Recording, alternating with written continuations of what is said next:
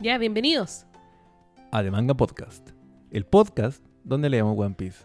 Eso. Ahora sí logramos decirlo bien después de tantos capítulos. Bien. Pero yo creo que eso queda como un easter egg. Sí, sí. Poca gente se da cuenta. En fin. Eh, ¿Cómo has estado, Nicole? Bien, bien. Tomando cafecito con hielo Qué bueno. para pasar el calor. Mira, igual hoy día estuvo un poco nublado. Así que estuvo rico en la mañana. Por lo menos en mi Mm, casa. Ese es el problema, pues yo me desperté como a mediodía.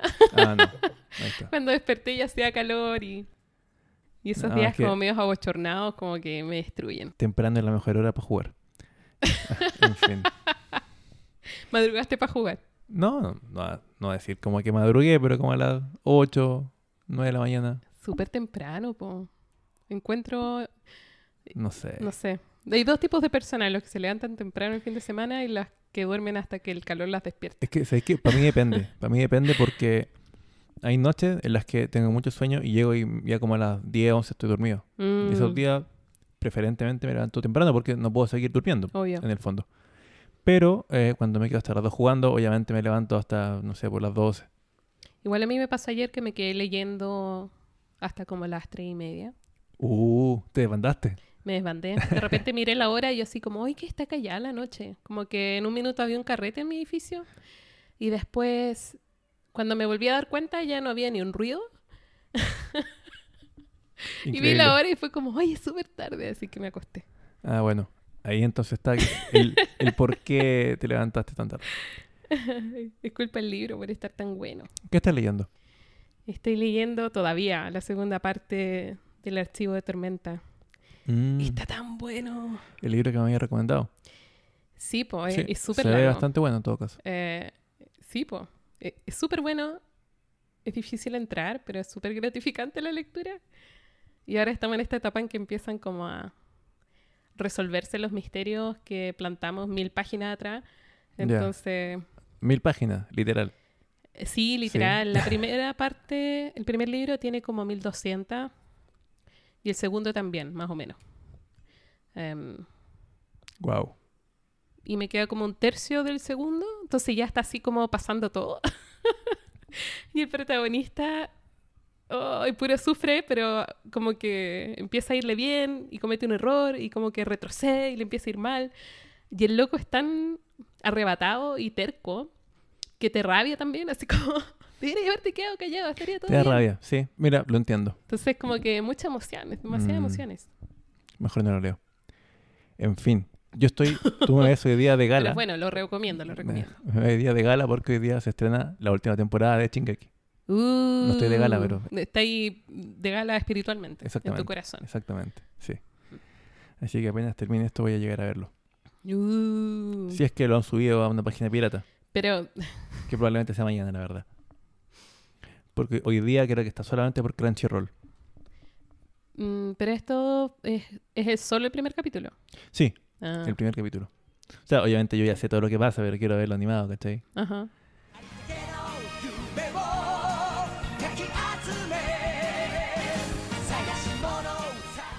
Pero bueno, ¿en qué quedamos la última mm. vez?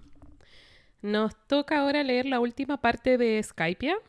Uh eh, la vez anterior quedamos... Estaba peleando Zoro contra. eh, no me acuerdo el nombre. Om. Om. Sí. Sí. Y de su hecho, perrito. había acabado la pelea. Sí, Zoro porque había Zoro- vencido a Om. Zoro gana. Claro. Sí, Y quedamos ahí. y quedamos ahí. Y si mal no recuerdo, no sé si esto pasó al final ¿Ya? o al comienzo, al tiro ahora. Es que Zoro le da orden al perrito de que se noquee con la chocando su cabeza contra algo y el perrito queda fuera de combate y, y lo cual resuelve eh, que ya no, es- no esté peleando ahí y que por favor que nadie le haga daño. si ¿Y el perro karateca? Sí. Sí, sí. Sí. Em, esta es la sección de capítulos, además, creo que es la anterior, cuando parten las portadas de Ace. Ah, sí, sí. Empezamos a seguir a Ace en su aventura por conseguir información eh, dentro de la Se marina. infiltra, sí. Em, pero el capítulo parte con eh, Robin explorando las ruinas que encontró bajo las ruinas originales. Luego de pelear contra este eh, vasallo, no, no, no era un vasallo, era un, una especie de como guardia divino o algo así. Sí, el gordito. El- claro, el gordito. Para los amigos. am, que tengo su nombre anotado en algún lugar, pero ¿Quién murió con el cuello no es fracturado? importante.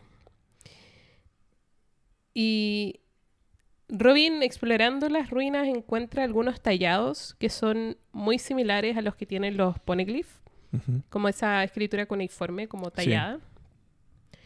Em, y le llama mucho la atención porque los únicos que pueden usar ese lenguaje, supuestamente, son los que construyeron los poneglyphs, que no sabemos quiénes son. Entonces no sabe por qué están aquí, eh, e- en esta ciudad antigua.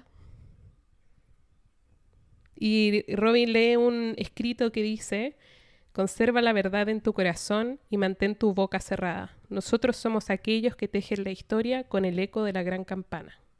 Y como que Robin empieza a recorrer todo este espacio y empieza a unir los cabos. Se da cuenta que la ciudad tiene que haber sido invadida probablemente y tiene que haber sido destruida en un esfuerzo por proteger la historia. Deduce que probablemente los libros se quemaron como un esfuerzo por borrar la historia de la ciudad y la ciudad logró res- res- resistir a duras penas para proteger eh, la información que quería proteger que después nos dice claramente que son los poneglyphs. Sí, bueno, esto va de la mano con lo que aprendimos el último capítulo, o sea, la última sección de esta parte, que era que hubo una época como de oscuridad, por así decirlo, de oscurantismo, donde la historia quedó como borrada. Imagino que esto también es parte, o sea, estos poneglyphs eran parte de ese esfuerzo por preservar la historia y lo que pasó, po. que va como por como la búsqueda de Robin, ¿no? Que es como eh, descubrir la verdad y todo, desenmarañar los secretos del pasado. Básicamente como el opening de Detective Conan. Ah, ¿En serio? Es que me, me gusta mucho. En este El opening. mundo de sombra y de luz, ¿cierto? Porque me acuerdo claramente que la serie no te gustaba. No, no mucho. Pero, el Pero te gustaba sí, el opening. Sí. Porque la verdad se logra ocultar. Pero siempre suele llegar alguien que no la deja de no buscar. deja de de buscar. buscar. Que no la deja de buscar. En este mundo de sombra y de luz, la verdad se logra ocultar, pero siempre suele llegar alguien que no la deja de buscar. En fin, perdón, ya. Es bueno Detective Conan. ¿Sí? Mm. Pero eso son más que One Piece. Olvídate que hacer un podcast de eso. Son como dos años más. Sí, no, yo no lo veo mm, hace muchos años, no lo leo. Mm. Lo dejé de ver además hace muchos años. Pero cuando salen especiales o películas con Kid, Ya, esas las veo. ya, qué bacán. Qué bacán. Porque me gusta su personaje. Em, sí, po. eh, eh, Robin postula que los poneglyphs fueron llevados hasta ahí, Ujú. Trasladados por alguien y que la ciudad fue destruida como por intentar destruir estos poneglyphs, pero la ciudad resistió y los protegió. Entonces, como que eso te va a eh, te presenta un montón de preguntas. ¿Quién construye los poneglyphs? Mm. y por qué están esparcidos, por qué fueron trasladados, desde dónde.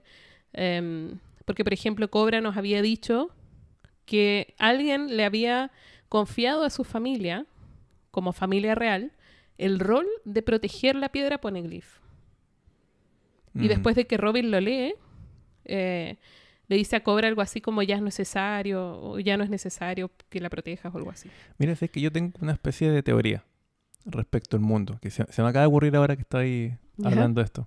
Dímela. Pero es muy extraño que todo esto esté pasando en la gran línea, que es como una línea, digamos, como un camino por el mar. Sabemos que el mundo es como una especie de anillo, ¿verdad? Que hay un continente que le da toda la vuelta, ¿verdad? Y como en el sentido perpendicular a este anillo hay como Ujú. una línea como marítima, ¿cierto? Donde están todas estas islas que son complicadas de navegar, que son el cementerio de los piratas. Y pareciera ser que en esta línea pasa toda esta weá, ¿eh? y como que acá está todo- toda esa historia, pero ¿por qué no? O sea, por lo que yo sé, por lo menos hasta Ajá. ahora, pareciera que lo que pasa en el resto del mundo, en el continente como de, de tierra, ¿cachai? No fuera como muy relevante, tal vez. Entonces, ¿qué pasaría si eh, se hundió todo lo que era la gran línea y ahora quedan pura isla y eso te dejaría el mundo como una X, como una marca de un tesoro?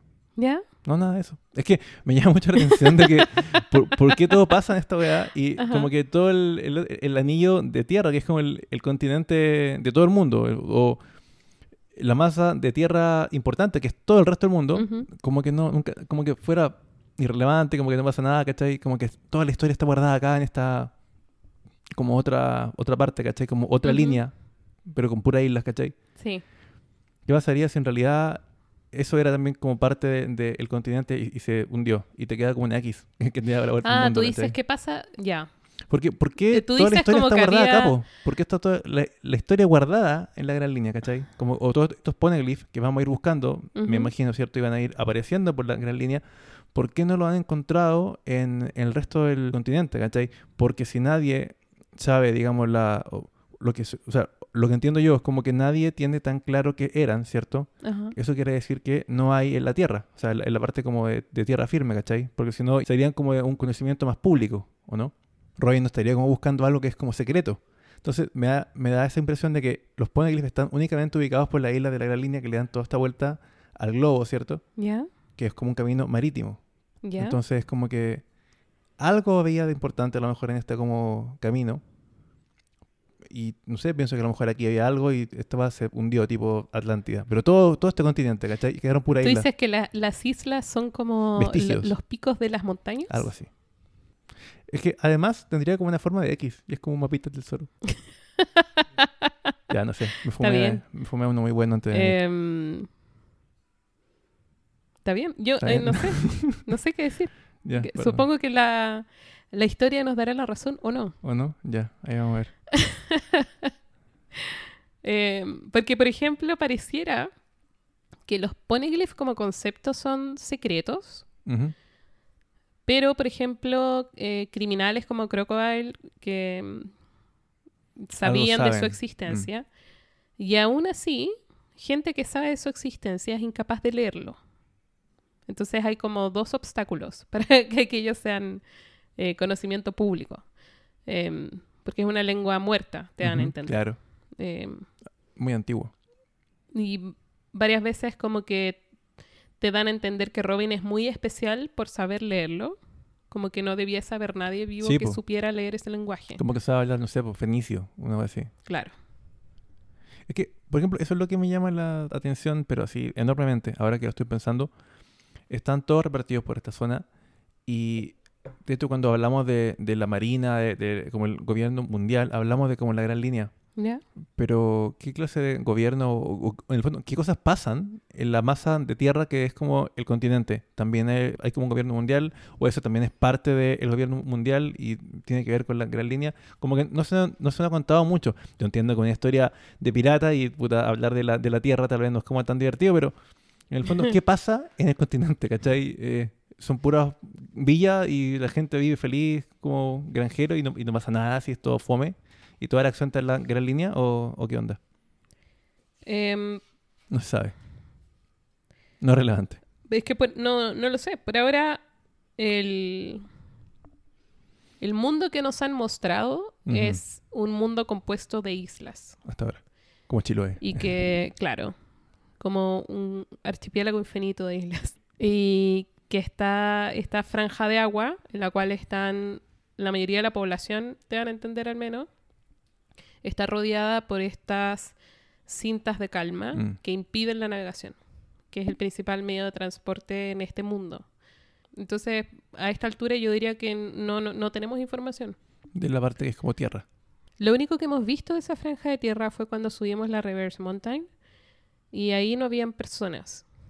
No, y hubo un momento que Nami explicaba como el mundo y mostraba como el globo. Creo que fue la única vez que lo, que lo mostraban, ¿cierto? Y le, que le daba como la vuelta a todo el, el planeta, por así decirlo. Claro, pero no lo hemos visto. No, pues no lo hemos visto. Entonces no, no sé. po. Lo cual para mí ahora lo hace mucho más interesante porque es como, ¿y qué está pasando acá? ¿Hay otro gobierno? ¿Y si ese gobierno saboteó lo que estaba en la gran línea y lo hundió por algún motivo? Porque por algo había gente que quería cuidar como la historia y hay gente que quería hacer como que desaparecer a estos poneglyphs. En el fondo, ¿quién es el enemigo que está atrás de toda esta weá? ¿Por qué esto está pasando? ¿Cachai? Eso es lo que no, no sé. No sabemos, po. O tal vez yo estoy conspirando mucho. No sabemos aún. Ya. Em, hemos visto dos nomás, por ejemplo. Vimos uno en Arabasta y vimos uno acá en el cielo, Claro. que llegó al cielo sin querer además. Siendo que las, las dos culturas son súper distintas, Arabasta y Mm. Chandia, pero no sabemos por qué se los pasaron, no sabemos quién se los pasó. Em, uno podría deducir que el esfuerzo por diseminarlos tiene que ver con un esfuerzo por, protegerlos, es decir, si eliminas a uno, Claro, no eliminas a todos. algo. Como los Horrocruxes. Claro. Em, pero no sabemos más. Em, Robin lo que anda buscando además es una campana, que es la campana que Montblanc Nolan menciona en su diario, que es el sonido eh, que además menciona la gente del cielo como el sonido limpio que acompañó el nacimiento del Vers. Em, y esa gran campana dorada no está. Y a Robin le llama la atención porque no estaba arriba y no está donde ella está ahora tampoco. Y se supone que la gran campana cuelga en el centro de los cuatro altares y sin embargo no está. Y ahí su búsqueda se ve interrumpida porque aparece en él y empieza a conversar con Robin. Y Robin se da cuenta que en él sabe mucho más de lo que nosotros pensábamos. Él ya sabía que existían ruinas debajo Sí. él dice que el oro se lo llevó todo y por eso ya no hay nada. Y cuando Robin le pregunta por la campana, en él se sorprende un poco, da a entender que no sabía que Mm. existía una campana. Aunque reconoce que por las leyendas debiese estar ahí. Cuando le dicen no la vi, pero las leyendas dicen que sí, que hay una campana. Y me gusta esa escena porque como que te muestra un poco la habilidad de Robin para sacar información sin Sí. decir qué es lo que ella está buscando en verdad. Como que le sacó verdad por mentira. Ajá. Mm. Que es una de sus cualidades, ¿no? la escena cambia Sí. y volvemos con Conis, que estaba eh, en el Mary y aparece un gallo, igual que cuando, muy similar a la escena cuando Nami llega por primera vez al Upper Yard. Sí. que llega cuando hay un gallo arrastrándose por la selva. Eh, lo mismo acá, hay un gallo que medio muerto, llega donde está Connie y se le empieza a contar eh, que era uno de los guardias del anterior dios, que estuvo preso estos es- seis años y que tiene que advertirle que en él planea destruirlo todo. Y acá es cuando empieza como a soltarse de verdad eh, cuáles son los detalles del plan de Enel, que sabíamos que existía, pero no sabíamos en qué consistía. Y resulta que Enel tiene un arca que fue construida por los presos durante seis años. Y estos eran los como soldados de, de Ganford. Claro, los que él tanto preguntaba, si que estaban bien y todo. lo cual es interesante porque significa que Enel llegó a propósito ahí para Mm. hacer su plan, como que llevan seis años construyendo esto. Como que no, como que digo, no es como que No probablemente invadió con eso en mente Claro. la primera vez. Ya era parte de su plan originalmente. Eh, claro. Eh, a- aquí vemos cuando Zoro derrota al perrito pidiéndole que se noquee. Y en él destruye. Como que cambiamos de lugar, vemos a Zoro y los demás están como eh, desorientados un poco. Algunos están inconscientes. Y en él, que está hablando con Robin, decide que es tiempo de terminar el juego. Y con sus poderes destruye el nivel donde estaban todos los demás y los hace caer. Y caen al nivel que era el nivel oculto, Mm, ¿cierto? Que donde estaba toda la información, mm. comillas, arqueológica. Entonces caen todos. Cae Zoro con Wiper, con la serpiente, Nami, Ganford, la niñita, todos todos. se juntan.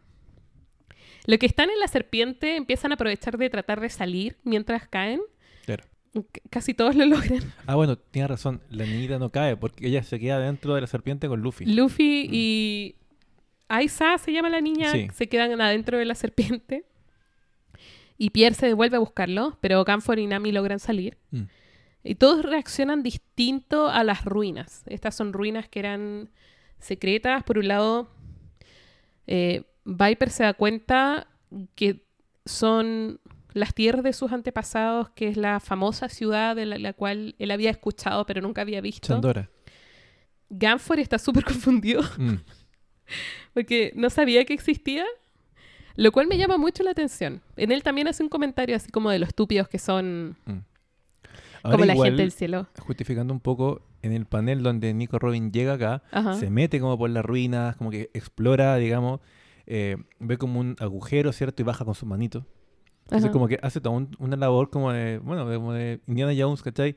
Que siento yo que no es como que alguien a lo mejor sin esa expertise de poder guiarse por esa ruina, podría haber encontrado como este hoyo de bajada para este lugar, ¿cachai? No sé si es que... De hecho, tampoco sé si la gente del cielo haya tenido la intención de querer explorar esta ruina. Como Para son ruinas. ¿cachai? Como que no interesa mucho. Eh, Eran de otra cultura, tal vez, quizás que, que no importa, no sé. Lo que pasa es que pa vaya mi comentario porque tenéis como esta civilización, em, de- tenemos esta civilización que expulsa eh, a los a las tribus que habitaban este pedazo de tierra por la tierra específicamente, porque la tierra les es valiosa, ¿verdad? Y sin embargo tienen tan poca curiosidad del pedazo de tierra que están habitando que jamás en los 400 años que llevan habitándolo se dieron cuenta que existía esto. Sí, igual es como, no sé. Cuando lo primero que nos muestran es que estos gallos son tan clever que son capaces de minar las nubes para poder generar materiales. No, Entonces no es como que hecho los tipos no una- tengan ingeniería. Tenían como una super tecnología. ¿Cachai, no? Mm. Entonces no es que no tengan la, eh, la tecnología, sino que no tienen la curiosidad. No sé yo si eh, el proceso que hizo Nico Robin para poder bajar acá y encontrar este como agujero que, la permi- que le, le permitió bajar, ¿cachai? Eh, requería de algún conocimiento más o tiene más pasos que no son los que nos mostraban en los paneles, a lo mejor tuvo que recorrer mucho más, a tocar, tocar algún, la, puta, la típica como piedra suelta que abría como una puerta, Ajá. ¿cachai? Y no sé si para eso tenéis que tener como cierto conocimiento leyendo las, estas como, Yo creo Eh. que les doy mucho crédito. ¿sí?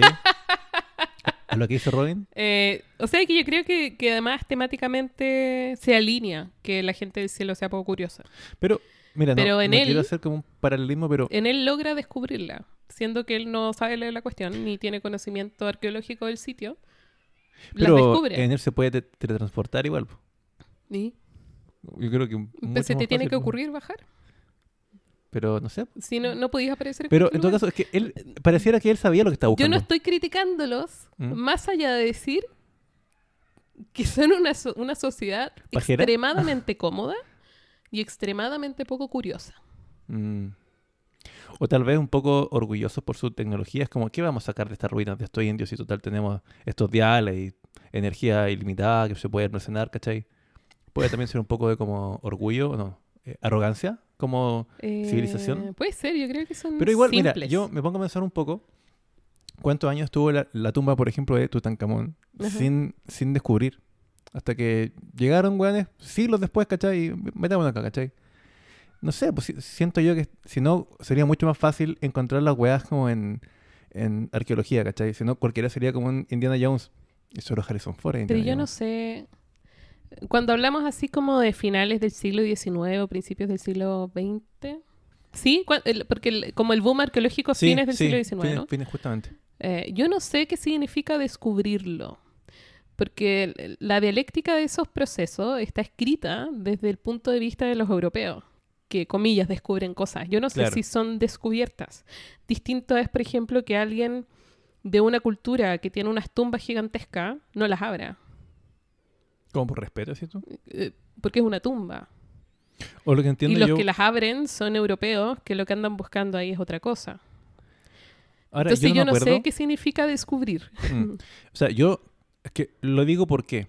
Porque había muchas tumbas que habían sido saqueadas por Sí, ladrones que no necesariamente eran europeos, eran como de, de la zona porque sabían que ahí habían tesoros, o Mm. oro, o cosas preciosas, O, eh. Cosas viejas. Cosas que se pueden vender muy caro. Ajá. Sobre todo en esa época como de harto descubrimiento. Pero por algún motivo esta estaba como escondida o estaba pasando piola y no esta- estaba como inmaculada. Nadie había entrado, ¿cachai? Ahora, yo, yo no sé, porque no me acuerdo bien si aquí, aquí ya, ah, ya sabían eh, como descifrar o entender gran parte de los jeroglíficos como para saber que a lo mejor por acá estaban ingresando a alguna Mm. tumba en especial. Porque entiendo que esta, esta como que pasaba piola, ¿cachai? Era como de un faraón muy joven que murió como a los 18 años, ¿cachai? En fin, a lo que voy que siento que igual había que tener cierto conocimiento justamente para encontrar esa. A lo mejor Ajá. habían saqueadores que habían encontrado muchas otras que estaban mucho más evidentes. Pero a lo mejor pasa aquí lo mismo, ¿cachai? O sea, siento que no hay que quitarle tanto crédito a Nico Robin. Siento que al ser también parte de los personajes principales y con sus habilidades, eh, tuvo que haber hecho algo que a lo mejor el resto no hizo. Ahora, lo de Enel, que dices sí creo que es un punto a favor de la pereza de los eh, Skypians. Porque él, para poder haber llegado ahí, ¿cierto? Lo tenía eh, claro de antes, como decís tú. O sea, era parte de su plan. Por lo menos sabía que tenía que encontrar algo. Ajá. Quizá no sabía dónde, pero lo, él claramente lo buscó, po, porque sabía que había algo que buscar. ¿Cachai? Sí, sí, yo, a mí Robin me encanta. De hecho, como que me gustan mucho estos espacios que tenemos para ver sus habilidades desplegadas. Em, de hecho, mi comentario no va en contra de Robin para nada. Eh, Yo estaba hablando así como una sociedad Pajera. puede vivir 400 años en un lugar, Y no encontrar nada. O no buscar nada. no buscar nada. Mm. Ese es mi tema, no que no, no encuentren nada, sino no buscar nada, porque están totalmente centrados en, el, en la tierra como tierra. La arrogancia del hombre blanco. Porque habla, habla de... De ahí podemos irlo viendo porque de hecho son cosas que se han tocando después.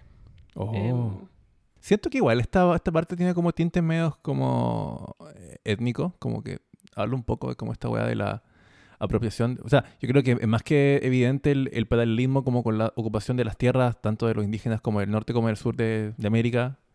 Siento como que tiene un poco de eso, como que llega como otra civilización, les quita las tierras y las típicas luchas como ancestrales de estos pueblos que quedan como eh, desprovistos de, sus- de- de sus tierras que consideran sagradas por a veces motivo. Y como que por ahí siento que hay como eh, ciertos toques como el mundo nuestro, ¿cachai? em, bueno, la última reacción es de la serpiente. Ah, porque acá estábamos que todos recién cayeron a la sí, ruina. sí. Em, y la serpiente llora al reconocer a dónde está. A mí, o sea, yo, yo sé que falta para que lleguemos a esta parte, pero a mí me parece increíble la capacidad que tiene este weón, bueno, este weón Oda, porque la, la serpiente parecía hasta ahora como un incordio, como un bicho gigante que estaba ahí molestando, primero como que tira como ácido al árbol, hace que nuestros amigos se, se separen, ¿cierto? Y lo está molestando y lo sigue y se traga luz y toda la weá. Pero al final de lo que vamos a ver, cuando cuenta la historia que pasó, digamos, hace 400 años, te das cuenta que esa weá que estaba ahí molestando era un personaje que tenía que ver con esa historia, ¿cachai? Que ahí, pero bueno, nada está como al azar, ¿cachai? Nada, ningún- ninguna weá que tú veas en este mundo culiado es, es- es- porque sí. Siempre hay un, un Es porqué. cierto, Y me encanta. es cierto. Por eso uno hincha para que Por eso hacemos esto. Por, por eso hacemos esto. Sí, lo sé, discúlpame. Para apreciar, para apreciar esos detalles, sí. Lo sé, discúlpame. Em, bueno, en él empieza su ataque eh, al primero que golpeas a la serpiente. Porque en él había hecho hace mucho tiempo atrás la deducción de que iban a quedar cinco personas de pie. Sí, Pero no había contado a Nami. sí. Entonces dice que eh, para poder cumplir la profecía tiene que echarse a alguien más. Em, y todos eligen hacer desaparecer a él, lo cual Claro, no le hace cuatro lo amenazan. lo amenazan, perdón. Eh, Robin, Zoro, eh, Gunford y Wiper. Claro. Y el siguiente capítulo parte con un flashback de cuando Ganfor era Dios. Y es interesante porque parte cuestionándose cuál es la moralidad del conflicto con los Chandians. Nosotros ya lo habíamos visto en algún minuto tratar de negociar con los ancianos y haberse enfrentado verbalmente a Wiper, por ejemplo, que, que era más joven y no quería negociar. Más, más como impulsivo. Y Ganford se pregunta, ¿somos nosotros los malos? Ya pasaron 400 años. ¿Es justo que vivamos acá? Y al final es como lo habíamos hablado antes, un juego de suma cero, porque han pasado tantos siglos que aquellos que fueron expulsados no recuerdan haber vivido ahí y aquellos que expulsaron no recuerdan haber vivido en otro lugar. Y Ganford dice 400 años atrás podrían haber sido nosotros, podrían haber sido ellos quienes ganasen como ese conflicto. Pero me parece interesante que se lo plantea. Mm, Sí, pues. Sí. Bueno, de hecho, por eso para mí siempre voy a preferir arreglar las cosas al tiro, porque si no después pasa el tiempo y ya todo el mundo tiene la razón. Lamentablemente. Y mm, termina ese flashback y estamos de nuevo con nuestros personajes frente a él, deseando que desaparezca. y en él empieza acá a desplegar eh, como toda su socio- sociopatía. Sí, el gallo es bien cuático. Y empieza, por ejemplo, nos dice que su deseo es un feliz retorno, eh, que es antinatural, que viva gente acá en el cielo, que lo que la gente desee no es nada para él porque él es Dios, obviamente. Y nos empieza a hablar que lo que él desea es regresar a un sitio mítico que se llamaba el- como el Vars infinito, que era una, como una tierra donde el, el Vars era eh, como que lo rodeaba todo, claro, no se acababa. Entonces como la búsqueda del paraíso. El fondo, como, una isla de nubes mucho más grande. O así lo de tomé yo. nubes, po, de Vars. Ya. El Vars infinito, como que la, la gente del cielo, como vive en nubes, y habíamos dicho que las nubes las cosas pueden crecer pero no nacer, necesitan del Vars, que es la tierra, eh, para poder crecer cosas. Y esta tierra mítica es infinita, pues como... Claro. No sé. Y te empieza a mostrar que en él tiene un entendimiento un poco más profundo de la existencia en el cielo de lo que aparenta en principio. Retorcido, pero pero Sí. completo, porque empieza a hablar sobre las personas en el cielo, por ejemplo, y dice, no son nubes, pero nacieron en el cielo, no son pájaros, pero viven en el cielo. La fundación de este país en el cielo es- innatural. La tierra es el sitio para la tierra. Los humanos tienen un lugar para los humanos, y el kami tiene un lugar para el kami. Cada uno tiene un sitio al que volver. Como kami solo sigo las leyes de la naturaleza. Es como debe ser. Bajaré a los humanos del cielo. La voladita. Em, Mira, mi- mientras el buen decía esta weá, ajá. algo de mí le encontró cierto grado de razones. Como. Sí, bueno, la verdad que sí. Ya, Pero no, o sea, no es la forma tal vez. como la gente que contaba la que el plan de Thanos era bueno. No, no es la forma. ¿El plan de quién? ¿De Thanos? No, no sé. Se lo encontraba. Y se lo encontraba malo. Porque podía eh, perfectamente duplicar los recursos. Eh, O cuadruplicarlo y tenía mucho más tiempo. Bueno, por eso no. No, no. El punto es que toda su lógica se basa en la seguridad de que él tiene razón Claro. porque es Dios. O de que él es un correcto intérprete de lo que querría la naturaleza, si es que tuviera como una voz, pues, ¿cachai? Pero también él puede decidir porque él Claro. es el Dios. Y cuando en él usa esa palabra, te da la sensación de que no está usando el concepto de rey de Ganfor, sino que está po. usando el concepto De Dios, Dios. de Dios como omnipresente, Mm, omnipotente. Mm. Sí, pues ahí como que cachamos que se le va un poco la, la olla al tipo. Como decís tú, es como un sociópata que además está alimentado por todo el poder que tiene, porque acá también Robin, al ver eh, la manifestación de su poder, Ujú.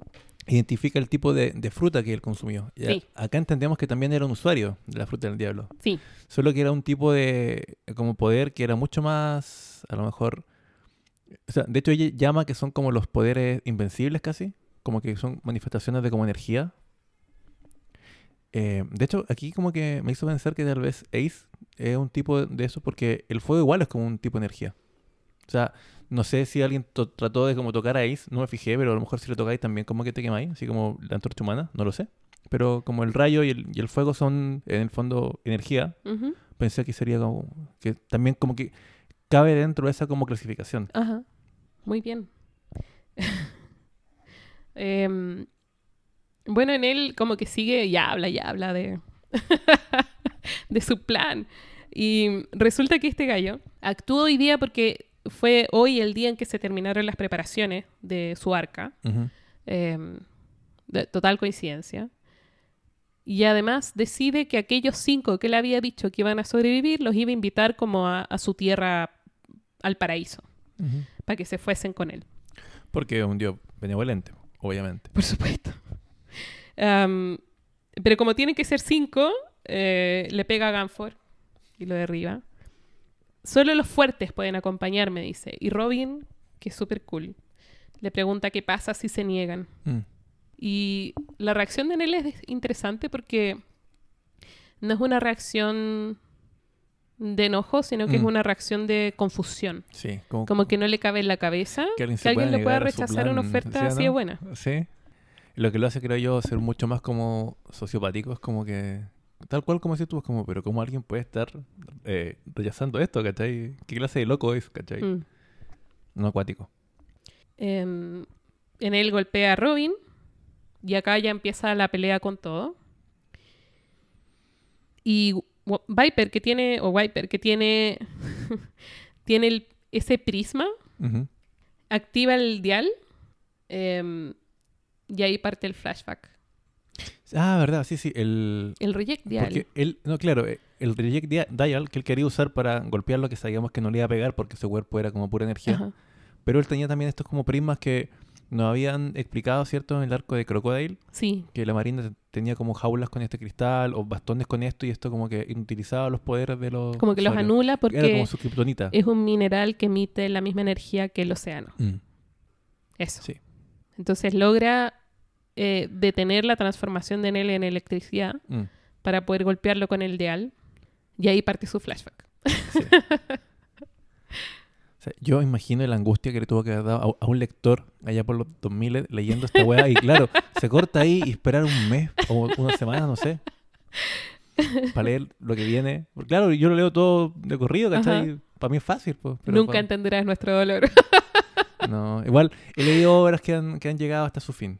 Me pasó con Shingeki, que lo empecé a leer como en el 2013 y fui mes a mes esperándolo hasta que se acabó y bueno. Ese era mensual, además. Era mensual, pues, o sea, era una espera... Por eso yo nunca terminé, se demoraba mucho. Pero lo bueno que, que tenía era que llegaba un punto en que de- del mes como que te acordabas y que... Mm. O sea, que se te olvidaba. Y luego cuando empezaba el mes, como que te volvías ahí a acordar y era como los seis o los cuatro de cada mes y era como que, oh, qué rico. Y partí el mes como arriba. Bacán.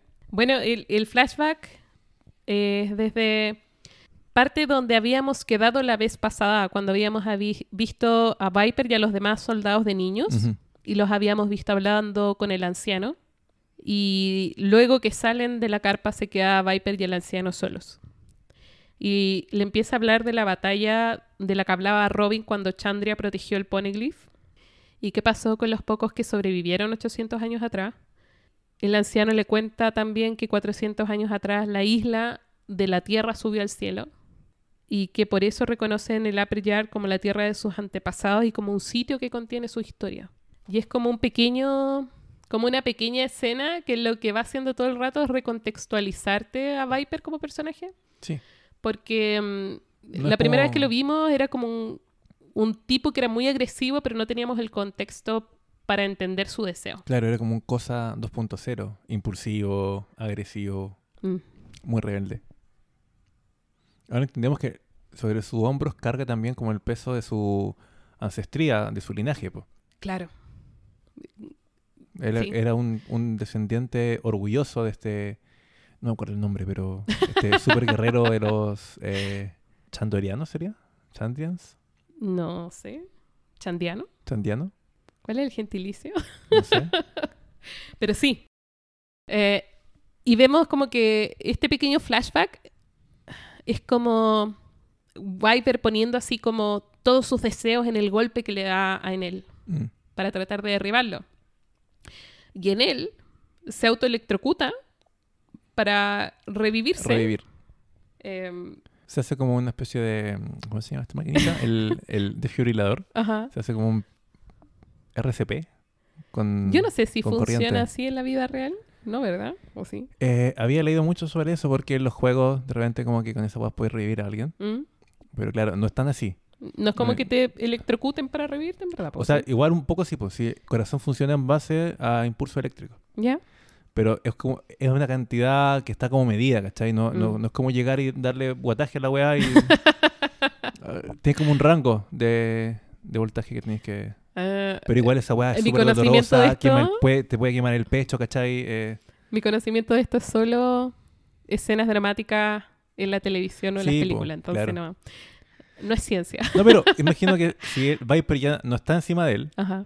eh, perfectamente él con lo que le quedaba de, de conciencia podía tratar de que desde adentro la electricidad como que le, le masajeara el corazón. Yo creo que es muy, de hecho, mucho más probable que lo pueda hacer que con un desfibrilador. desfibrilador. Ya. El error de Viper fue que no apuntó la cabeza. No, fue que no se quedó ahí. Si él, si él se hubiera quedado encima de él, con ¿Ya? el cristal ahí, no, no hubiera tenido cómo revivir. mm, claro. Ahora, ¿quién iba a saber que Pero igual es, eso? es tan potente esto que supuestamente no, te Viper mata, salió ¿no? volando. Mm. Sí. Sí. Sobre eso de, de que lo que supuestamente te mata, eh, también quiero decir algo, pero al final, para que no se me olvide. Ya, anótalo. No sé si lo tengo. Ah, ya. Eh, Em, bueno, ahí eh, cuando se autorrevive en él, ahí empieza a quedar un poco la escoba. Y se levanta y dice, la gente no le teme a Dios. Dios es el miedo, o algo así como muy dramático. Eh, y cae Viper y, Y cae Robin, Zoro Zoro. también. Mm. Robin, que ya estaba en el piso. Ah, es cierto, cuando le, le responde que no quería. Gunford, que también ya estaba No, en el piso. Entonces queda la pura Nami, que estaba escondida además. Mm. Eh, y Nami le pide ir con él. Hace algo muy Nami en el fondo. sí. Pide ir con él al paraíso. Y en él obviamente eh, acepta, porque es muy benevolente.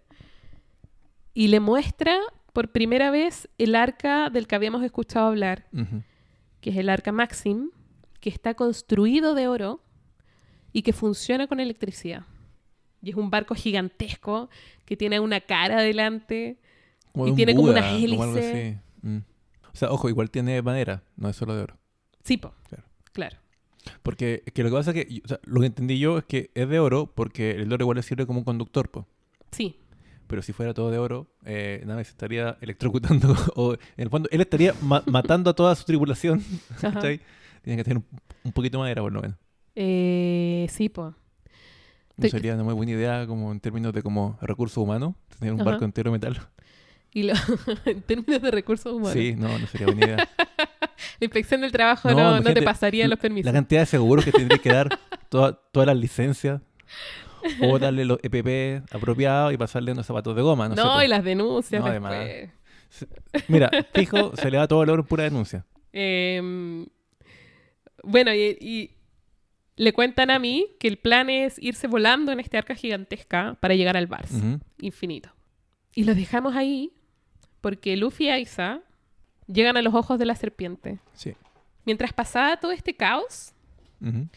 Luffy y Aiza estaban todavía adentro de la serpiente que estaba inconsciente.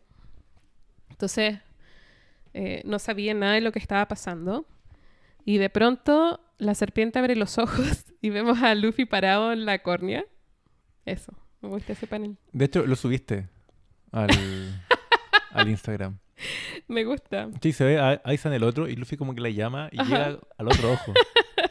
Un poquito de humor también. Bueno, y terminan eh, saliendo por la boca de la serpiente. Están muy contentos de salir, pero a Luffy le dura, le dura muy poquito la alegría porque ve al- a su tripulación Mm. inconsciente. Ve a Zoro, ve a Chopper, ve a Robin. Y Robin le cuenta a Luffy que en él va a regresar a la Tierra y que también le habla de la campana. Como que Robin había cachado, como siempre, toda la situación y trata de explicarle a Luffy, eh, transmitirle lo que está pasando. Sí. Eso. Porque tenéis como... Hay tres peligros inminentes. Uno, tienen que encontrar la campana. Dos, en él lo que quiere es destruir las islas del cielo y devolver a toda la con- gente a la tierra. Claro. Y tercero, em, se va a ir volando en su arca a algún lugar que no sabemos cuál es. Sí, de hecho, yo creo que el peligro más inminente es que él iba, iba como a bombardear con rayos de electricidad la isla hasta hacerlas caer, pues. Es lo que entendí que estaba tratando de hacer, como que botar todo. Sí, porque es antinatural vivir en Sí, el cielo. Excepto yo. ¿Cómo bajáis a esa gente? Porque tú, tú querías bajarla para que viva abajo. Pero si lo botáis todas las nubes y caen de una altura de 7.000 metros, bueno, 10.000 metros porque ellos están en la parte de más arriba, Ajá. ¿cierto? Eh, nadie sobrevive a una caída de 10.000 metros. Yo creo que ni siquiera en este universo. Bueno, ahí nos sirve Aiza, porque Aiza, que tenía un mantra muy poderoso, es capaz de sentir las dos presencias, Mm, de Nelly y de Nanimi, que le dan eh, a Luffy una pista de hacia dónde ir. sí. Y ah, como que Nami y en él, adentro del arca, hablan un poco de Conis. En él nos empieza a contar de cómo funcionan sus poderes. Conis la hemos visto de hace varios capítulos yendo eh, a la isla del ángel para poder advertirle a la gente lo que está pasando. Sí. Y en él le cuenta que con su mantra puede saber quién está en la isla y dónde. Ah, bueno, Y que además, con su poder, puede leer las señales eléctricas y escuchar conversaciones. claro. Y por eso es que daba la apariencia de ser omnipresente Presente. y omnipotente. En el fondo, a través de la electricidad, escuchaba como la onda, o sea, como la, la frecuencia, las vibraciones de las voces. Y por eso podía saber cuando alguien estaba hablando mal de él, por ejemplo, y destruirlos. Eh, cuando caían así como estos rayos de la nada. En el fondo, como que el buen tenía como un radar gigante. Sí, Eh, Tenía como una hueá que, funcionaba como con ondas de radio, pero sin radio en el fondo. claro. Igual hay que mencionar que cuando Connie se entera de esto, su papá también está ahí y él lo empujó lejos del rayo. Y el rayo cae y al parecer los dos, estas dos personas, tanto el papá de ella como el que estaba moribundo, eh, quedan en esta como que explosión, por cierto. Sí, Así que de él tampoco sabemos qué pasó. no, po, porque Connie siguió... Arrancó para poder contar este mensaje. Eh, Connie cuando llega a la isla del ángel es una buena escena porque es la escena inversa de cuando la habíamos visto anteriormente, cuando nos llevó a buscar la góndola. Sí, Conis ahora trata de advertir a las personas de que en él los va a matar a todos, de que no tiene ningún sentido seguir eh, cumpliendo las reglas que les impuso, porque no... van todos a morir, por lo tanto, who cares. Y en vez de la Conis que lloraba por el temor a Dios de antes, acá tenemos una Conis que rechaza a Dios, no acepta en él como Dios, grita, eh, y la gente como que se aleja de ella esperando que la parta un rayo, literalmente y no pasa nada. Y eso permite como que los demás ciudadanos empiecen a tener dudas y empiecen a atreverse a creerle a Conis. Y empieza a pedirles que tienen a que se vayan a otro lugar, que bajen al mar azul, porque la isla del ángel va a desaparecer. Y la gente del cielo se niega, porque le dicen, "Yo- nunca hemos vivido en la tierra, nosotros nacimos en el cielo. Entonces también es como el gesto inverso de lo que le pasó a los chandianos. Ahora la gente del cielo es la expulsada, eh, los desplazados, Claro. que tienen que abandonar todo lo que conocen, tienen que adaptarse en una tierra que es desconocida para ellos. Y empiezas a ver como estas escenas de temor en los ciudadanos. Hay personas, por ejemplo, que eran familia de los soldados que estaban presos construyendo el arca, que ahora no saben qué hacer, no saben si su familia está viva, no saben eh, si debieran esperarlos. Sí, de hecho, bueno, eh, como decís tú, se da como una situación inversa, porque después cuando ellos huyen, son ellos recibidos por los eh, habitantes originales. Es una parte como re bonita, al final de este arco, cuando están como todos arrancando para el mar blanco, porque están en el mar blanco blanco, ¿cierto? Que es el que está más arriba. Estaban como todos llegando como en masa a donde estaban también estas como tribus que tenían como estos tipis. Y sí, pues se da como la... Todo el revés, pues, en el fondo. Hay un momento en que Conis les dice, no podemos seguir esperando por un milagro. Por lo bajo sabemos que en este minuto, en este país, no hay Dios. Y no se puede sobrevivir como víctima. Entonces, todos estos ciclos como patrones de conducta que había adoptado la gente del cielo de va a estar todo bien si yo no hago nada y te delato a ti, por ejemplo. Va a estar todo bien eh, si hago caso. No voy, a, no voy a vivir en paz, pero voy a seguir viviendo, por decirlo así. No sé cómo. Toda esta gente que estaba gobernada por el miedo a Dios, ahora tiene que admitir que no es un modo viable de vivir. Mm. De hecho, esta parte como que me recuerda un poco, o sea, lo, lo que dices tú, este como miedo a Dios, es como literalmente como el, el temor de Dios que se enseña así como en el, en el catolicismo, ¿cachai? Y es como que esta gente está soltándose eso, pues, ¿cachai? Es como que están, no sé, pues, en el, en el renacimiento, están dejando de lado el teocentrismo, ¿cachai? Y se están dando cuenta que no, no funciona así la cosa. Bueno, empiezan a todos a evacuar. Eh, eh, empieza también a ayudar la gente que eran las boinas blancas. Estos como, Sí, estos guerreros como que andaban que así vimos como en un comienzo del arco. en puntico al principio. Sí, sí, un poco ridículos, que eran como unos comandos del cielo. Em, lo interesante de este gallo es que nos cuenta que en él venía de Vilca y que antes de venir a la isla del cielo la destruyó. O sea, que era lo más probable, que ellos habían tenido como la noticia de que Vilca había sido destruida, de que de ahí venía en él, y ya lo demás era como juntar las piezas nomás, como que ellos asumían que él la había destruido y que había venido ahora para acá. Pero no estaba como así como 100% seguro, pero era como un secreto a voces que todos sabían. Eso. Em, por otra parte, Luffy llega donde está el arca, gracias a los consejos de Aiza, y empieza la pelea con Enel. Me Claro, gusta llega Caleta. un poquito antes de que, de que el arca empiece como a tomar vuelo, ¿cierto? Empiezan como a andar esta hélice y él llega como a la especie, como una especie de como hangar.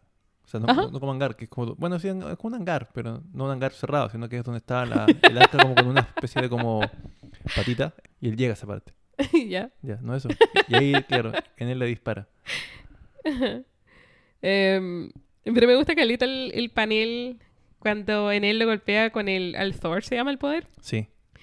Y a Luffy no le pasa nada, pero Luffy no esperaba que no le pasara nada. Entonces estaba parado ahí como con sus pestañas gigantescas y con cara de que no entiende bien qué pasó. nadie pero... tampoco entiende qué pasaba hasta que en él dispara de nuevo. Sí, porque en él, que es súper orgulloso, Como, ¿qué mierda pasó? entiende que eh, logró esquivarlo. No es que no le haga nada a su poder, porque él es todopoderoso. De hecho, Luffy hace como el- la intención de esquivar, pues sí, como que... Pero no alcanza. Claro. Entonces él dice, ah, fuiste muy rápido para esquivar mi poder. En vez de entender lo que están viendo sus ojos, Mm. que es que su poder lo golpeó, pero no le hizo nada. Y le da una y otra vez hasta que al final se convence de que por algún motivo su rayo no funciona. Y Luffy también entiende que es inmune, entre comillas, y logra darle un puñetazo. De hecho, acá creo que confirmo una de mis teorías. ¡Eh! Que igual, o sea, siento yo que era como obvio. No sé yo cómo, cómo habrá sido para la gente que lo vio en su momento, pero creo que yo lo vi venir porque ¿Ya? han recalcado tanto que es de goma, que es de goma y toda la weá. Y sería muy brígido un villano que sea eh, casi como que omnipotente. O sea, imposible de, de golpear, que sea como que energía pura. Tiene que tener como una especie de como rival o contraparte natural, pues, ¿cachai? Es como los Pokémon. Sí, sí, es como justamente. Luffy en el fondo es como un tipo tierra y este bueno es como un Pikachu. No le hace efecto el Impact Trueno. Em, De hecho, estoy pensando, justamente ahora que mencionaste lo de los Pokémon, vuelvo ¿Ya? a pensar un poco en Ace. ¿Ya? Ace es como de fuego, ¿cierto? ¿Ace es de fuego? Ace es de fuego, ¿verdad? ¿Ya? como- sería lo que yo consideraría como un Charmander, por así decirlo. ¿Ya? ¿Qué pasaría si hay un... Es que esto es raro porque la fruta del diablo te hace ser débil al agua, ¿verdad? O al, al océano en el fondo. Pero puede pasar que haya un poder que sea como de agua, pero es como contradictorio porque en el fondo el poder también debilitaría al usuario, ¿cachai? Porque Ace igual tiene que tener como una especie de, de como forma de ser contrarrestado, pues. Me imagino. Y el, bueno, el fuego pierde con, con el agua, pues, ¿cachai? Al menos en Pokémon. ¿Ya? Entonces, me pregunto, ¿habrá una fruta del diablo que te dé un poder de agua? Siendo que igual es como eh, contraproducente porque la misma fruta te da como una debilidad al agua, po, ¿Ya? ¿cachai? Pero ¿habrá un poder de agua? No sé. No, eso, estoy como tirando como una idea eh, No veo por qué abierta, ¿cachai? Pero también debe ser complicado porque el, el tipo que tenga ese poder también como que, no sé, pues tiene un chorro de agua y queda todo débil porque te- el agua en el fondo les baja la, como que, la fuerza, po. es como una kriptonita. No sé, eso nomás estoy como tirando ideas. Que- bien. pensando en esta, en esta idea de como counters, ¿cachai? Tipo Ajá. Pokémon. Yo creo que no veo por qué no. Esa es mi respuesta. Ya, ok. No sé qué forma tendría, pero no veo por qué no. Em, bueno, aunque obviamente a Luffy no le hace daño la electricidad, Ujú. ese no es el único poder que tiene en él, tiene también mantra. Entonces al final la pelea termina siendo entre Luffy, sus habilidades de goma, y el mantra de Enel. Claro, en el fondo, ¿cómo pegarle sin pensar que lo voy a pegar? po? Porque él no me puede esquivar. Em, igual es interesante porque en él no, no concebía que alguien fuese a ser inmune a su poder y al mismo tiempo la goma no existe en el cielo. Curioso, igual. Entonces es un material Sí, totalmente nuevo. sí, sí. Bueno, en, en- en él con su mantra adivina los movimientos de Luffy. eh, también usa sus poderes para viajar a través del oro. Porque el, lo- el oro ser un metal es un, es un conductor, Un él conductor. puede moverse. Y ahí empieza a hacer funcionar el arca para, eh, para irse. Y Nami entra en pánico. En un minuto, que ella estuvo así como para acá. Sí, pues, de hecho, Viendo estuvo viendo todo esto y en un comienzo estaba súper emocionada porque es como, bien, es como que Ajá. por cueva de- de- de- el destino resultó ser que Luffy era como el counter natural de este weón. ¿cachai? Eh, pero aún así, Luffy no tiene como la. eh, no tiene la ventaja necesariamente. Y cuando Nami entra en pánico, Luffy se saca el sombrero y se lo tira Mm. para que se lo cuide. Y le dice: Deja de preocuparte, eres parte de la tripulación del futuro rey de los piratas. Deja de verte tan patética, le dice. Eso. Y ahí Na- Nami así como que, ah, ya, se controla un poco. Ahora es que igual es comprensible, pues Nami había visto desde antes los- estos poderes que tenía en él, había visto cómo habían caído todos ante él, y era como, puta, real, realmente si lo pensáis así como con la lógica es como, ¿cómo crees que lo vamos a vencer? Hasta que llega Luffy. Sí, po. Acá quiero hacer un paréntesis. Porque en este capítulo, que es el 280, viene en el SBS lo que tú comentaste antes. Oda hace una tablita sobre las frutas del diablo. ¿Lo leíste? Oh, no, es que me lo salto. Es que de de repente, como, sobre todo en, la- en las partes de la, de la acción, como que voy rápido, es como ya. ¿No? Eh, debería leértelo, po. Ya lo voy a, lo voy a releer. porque ahí te dice que hay tres tipos de fruta del diablo. Ah, pero esto lo mencionó eh, Robin en un fragmento cuando habla del tipo de poder que tiene en él y también lo, lo menciona en él Igual no te de leíste el SBS. No, Hay tres tipos. Zoan, Paramicia y Logia. claro. Las Zoan son las que se transforman en animales. Las Paramicias son como lo de Luffy. y Robin Claro, y la mina de las espinas exacto. son como las que cambian otras. su cuerpo. Y la Logia son los elementos. Fuego, rayo, arena, humo. O sea, claro, yo lo había leído antes, pero gracias a la tabla hubiera sabido que solamente hay tres porque yo podría haber pensado que hay más. Así que tienes toda la razón en haberme retado. Léanse, léanse los SBS. Porque, de hecho, está ahí en la parte de, de toda la acción y es como, oh, no, no- no quiero leerme una muralla más de texto, quiero seguir viendo, ¿cachai? Eh, Pero sí, lo voy a... bien, si no te lo querés leer, No, allá tú. Puedes leerte solo la acción. Pero en- como que siempre, sobre todo cuando hay cosas que aparecen en los, en los paneles del manga, hay película, eh, película. hay preguntas específicas que Oda responde al final. De Mm. hecho, eh, no sé si es específicamente por el comentario de Robin, pero él dice, sí, mil gente me ha, me ha preguntado sobre los tipos de fruta, acá están. Y hace la tablita y pone así como distintos personajes que han aparecido y cómo se clasifican. sí.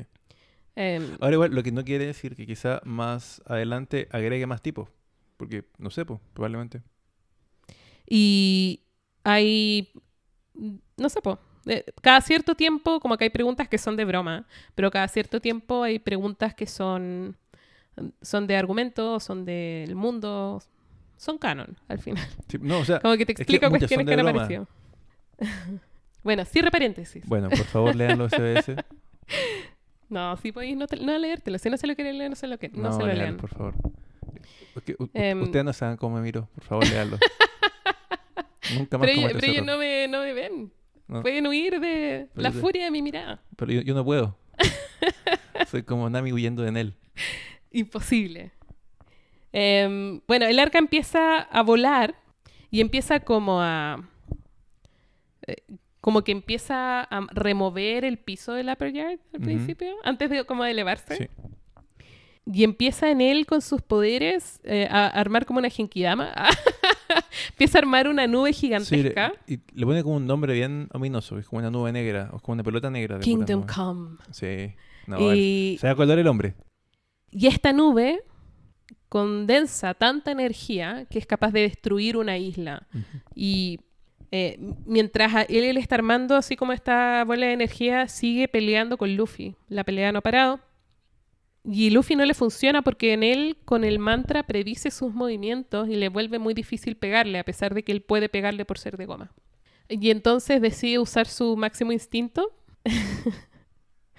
que es dejar la mente en blanco. y es cuando pone así como una cara. una cara sí. totalmente vacía. Pero como no está pensando, no puede atacar tampoco.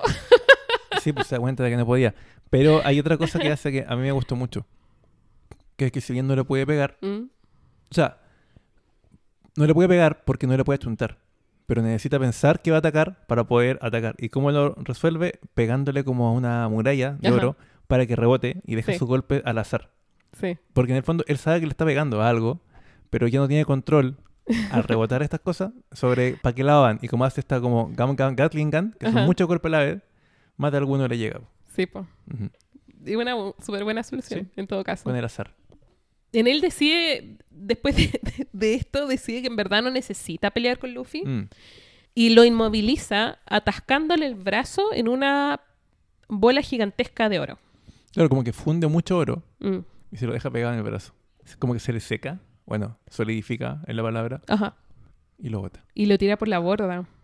Como que en él asume que si se quita Luffy del camino, no habrá nadie que lo derrote. Claro. Y me gusta porque Luffy le dice, hay mil otros que pueden derrotarte Sí. en el mar azul. Y hay tipos en el mar azul que son monstruos. Y me gusta que no, como que reconoce que hay tipos más fuertes que él. Sí, po. No dice así como, ya verás, eh, volveré o lo que sea. No, probablemente tener weones que. De hecho, otros que también sean como de logia, pues. Mm. Quizá quién, quién sabe. De hecho, esto me, me hace pensar bajo qué categoría entraba Crocodile. ¿Ya? porque si bien la arena no es como una energía y está cambiando su cuerpo, pero igual es como intangible. Es, es, es logia. Logia también. Sí, O sea- po, o porque sea- son, no es energía, son elementos. Ah, perfecto. Ah, tienes razón. Como los Pokémon. Son elementos, sí. Ya. No es energía necesariamente. Mm. Bueno, eh, Es después que que... Yo no leí el SBS. Eh, no te quería hacer sentir mal, lo siento.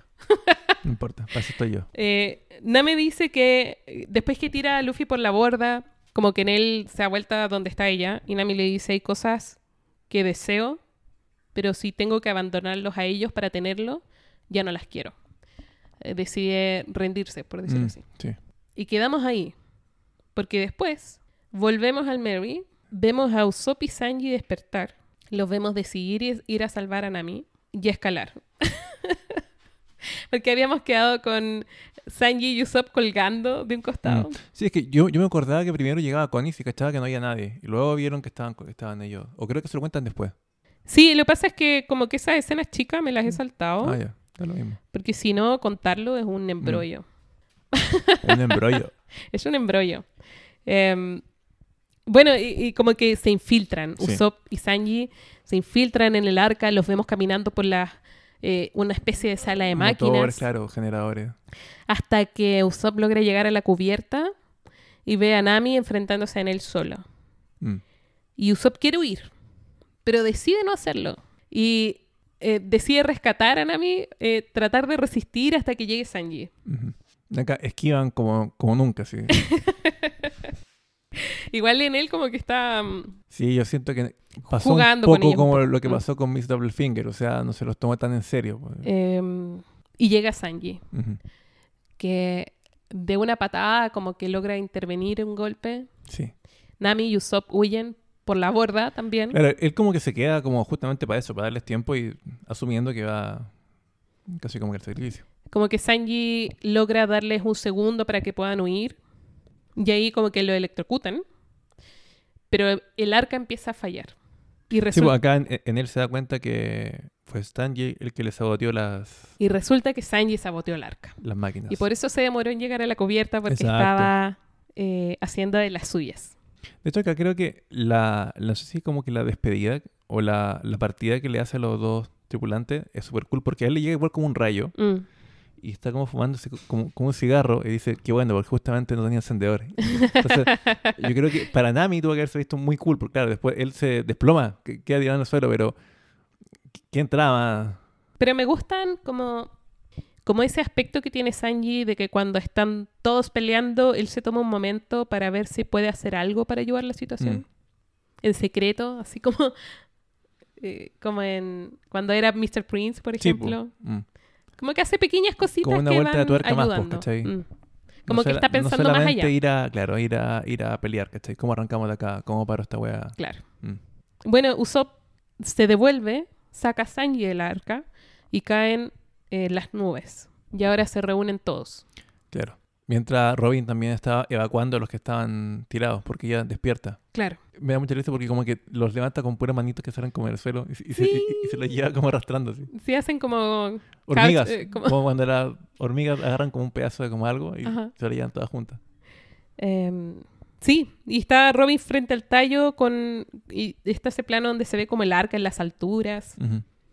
Eh, en la isla sigue la evacuación, como que cada cierto rato te muestran de nuevo a la gente huyendo en barcos, tratando de eh, salir de la ciudad. Y Luffy, que está todavía con el oro en la mano, deja a Isa con Robin y empieza a escalar el tallo a la siga de Enel. Nami le pide a todos que vayan al Mary, que es donde los va a esperar Conis, mientras ella sigue a Luffy en el waiver. Y Viper despierta por fin y justo ve cómo todos estos rayos empiezan, a, destruir la Tierra. Bueno, acá pasa lo que te comentaba yo de que la, la gente ya logró evacuar casi toda de la, del mar Blanco Blanco. Estaban llegando por esta como bajada donde antes estaba esta langosta y todo. Estaban llegando al mar Blanco, estaban llegando a las tierras de los Chandians, Ujú. o como se llaman ya, no, no sé cuál es su, su gentilicio. Se estaban como aglomerando ahí porque ya todo, todo estaba como siendo destruido por rayos enormes. Sí. Y también vemos que Eh, o sea, Es pasa como que... la destrucción de Nabokusei. Sí, sí, como con rayos que caen. Sabemos que debería haber sido más rápido, pero dura eternamente. ¿ya? Como en la cancha de los supercampeones y todo eso. Y vemos que, o sea, la gracia, o sea, lo que tiene que pasar es que Luffy tiene que llegar por el tallo hacia la nave. Sí, tiene que escalar el tallo Claro. Porque el arca está volando a la altura del tallo. Claro, porque ellos además cima. querían encontrar la campana y entendían que la campana, el único lugar posible era que esté justamente en la cima del tallo. Entonces, eh, idean un plan para como que botar el tallo y que Luffy pueda caer. Porque, claro, una vez que llega arriba del tallo, ¿cierto? Eh, la nave queda al lado. Entonces, Zoro corta una de las dos ramitas del tallo que son gigantes para botarlo, ¿cierto? Como si fuera un árbol, como que lo querían talar. Y ahí es cuando pasa lo que dices tú, que se despierta Wiper y con el dial rompe el otro tallo. Y eso hace que finalmente caiga este como enredadera gigante, ¿cachai? Y mientras Luffy estaba corriendo y todo, con Nami llevándolo en el waiver, ¿cierto? Y se pegan como una escena tipo rápido y furioso. Y él como que salta, ¿cierto? Y ahí Sí. llega. Avancé mucho. Sí, perdón. Es que, es que vi, que estaba dando la vuelta. Dije, Sí, lo que pasa es que no, mucho. está todo perfecto. Ya. Lo hiciste perfecto. Entre medio está el mega flashback, sí. ah, entonces no está perfecto. No, está bien, porque eso es lo que sucede. Eh, deciden derribar el tallo. Sí. Y cuando Viper despierta, hay una pequeña escena donde volvemos a Ah, él de niño hablando con el po. viejo, Y ahí es cuando el viejo le termina de Y le contar dice- la historia de su antepasado. tu ancestro, Mm. el gran guerrero Calgara, tenía otra razón para querer volver. El gran guerrero Calgara tenía un amigo, su nombre era Mont Blanc Noland. Y acá empezamos a ver la historia real del cuento que nos contaron en Yaya. Cuando hablamos así como del cuento de Nolan el mentiroso, y esta es la historia real. En Yaya, en la gran línea, 400 años atrás. Y parte con piratas huyendo por la selva, a la playa huyendo de un demonio. Y le dicen el demonio de Yaya. Mm. Y es el tipo de la estatua de la eh, tribu de Viper. Sí. Ese tipo que habíamos visto con una menela- melena gigantesca es Cálgara, es su antepasado. Y en otro sitio de la gran línea vemos un barco. un barco que además está pasando por una muy mala racha. Eh, Están sin provisiones, no, han- no tienen comida, han tenido tormentas una tras otra. Y hay alguien hablándole al almirante, al capitán del barco, eh, y el almirante se saca los zapatos y se tira al mar. Y piensan que enloqueció. y creen que es lo que sea que se está suicidando, pero en verdad estaba cazando Mm. y saca un pescado así gigantesco para que puedan comer. Y ese es Noland. Y es un tipo musculoso, Sí. optimista, energético. Y tiene como esta como nutshell en la Tiene- cabeza. Sí, tiene la misma cabeza de nuez que Claro. mm, de castaña que tiene. Cricket. ¿Eso será como una malformación congénita? Algo así? Seguro. Seguramente. Mm. Sí, debe ser como. ¿Cómo se llama la pera de los. ¿La pera de los faraones? ¿No? No, hay una familia noble europea que es famosa porque tenía una pera horrible. Eran muy deformes. No tenía idea. Obviamente Se reproducían entre ellas nomás. po. Claro. Oh, es muy famosa, no me acuerdo el nombre. Bueno. Em, y nos presentan estos dos personajes, Cálgara y Nolan. Y en paralelo vemos la, la ciudad, la tribu de los Chandians en Yaya.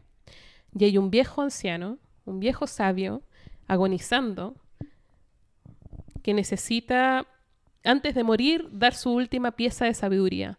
Dice, es necesario ofrecerle sangre a los dioses para detener esta desgracia. Un, sacrificio. Em, y como que empiezan a mostrarte pedacitos de la población, ciertos diálogos, y te das cuenta rápidamente que hay una plaga. Una plaga.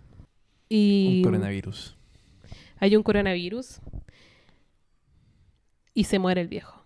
Y es como, ¿qué vamos a hacer? Eh, como que te da la impresión además que ya no quedan casi figuras de autoridad en la Claro. tribu porque se han muerto.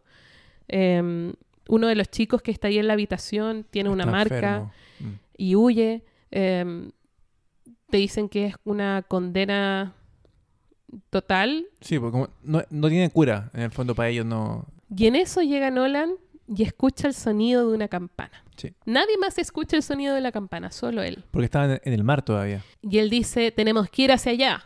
Y gracias a eso logran llegar a, a tierra por fin, después de tanto tiempo vagando en el mar, Claro. en la tormenta eh, sin provisiones. Y desembarcan y Ven al niño. caminan, ven a un niño, y cuando llegan al pueblo, se dan cuenta que hay solamente gente enferma. O sea, creo que el niño le dan, o sea, Nolan ve que el niño estaba enfermo de algo que ellos ya conocían y le da, le administra toda su, su tripulación o le da la orden de que todos se tomen como un, como un Se remedio, vacunen. claro, como que se vacunen. Y de ahí llegan al pueblo, Sí, que la fiebre del árbol, dice. claro, del árbol. Sí, por eso es como un Em, coronavirus, solo que de origen vegetal. ¿Podrán haber virus vegetal? No lo sé, pero acá pasó. em, bueno, pero en, en el pueblo hay solo enfermos. Sí, solo enfermos. Y le llama la atención. Y cambia la escena y estamos en un altar de sacrificio. Hay una chica que habíamos visto que está siendo ofrecida al dios. El dios resulta ser una serpiente como la que hemos visto todo este rato. Y Nolan aparece de la nada, le corta la cabeza a la serpiente y deja la escoba. Porque resulta que el gran Kachigami es el dios de esta gente. Y eh, matar uno de esos dioses significa que van a haber más desgracia. Calgara, que es el guerrero de este pueblo, choca con Nolan. Y es interesante porque Nolan como que los llama salvajes, como Claro. es posible, no sé qué, como, Como que les trae la, la Como que el- que tiene como ese discurso medio paternalista. De como, como del progreso, claro. claro. Y les cuesta entenderse.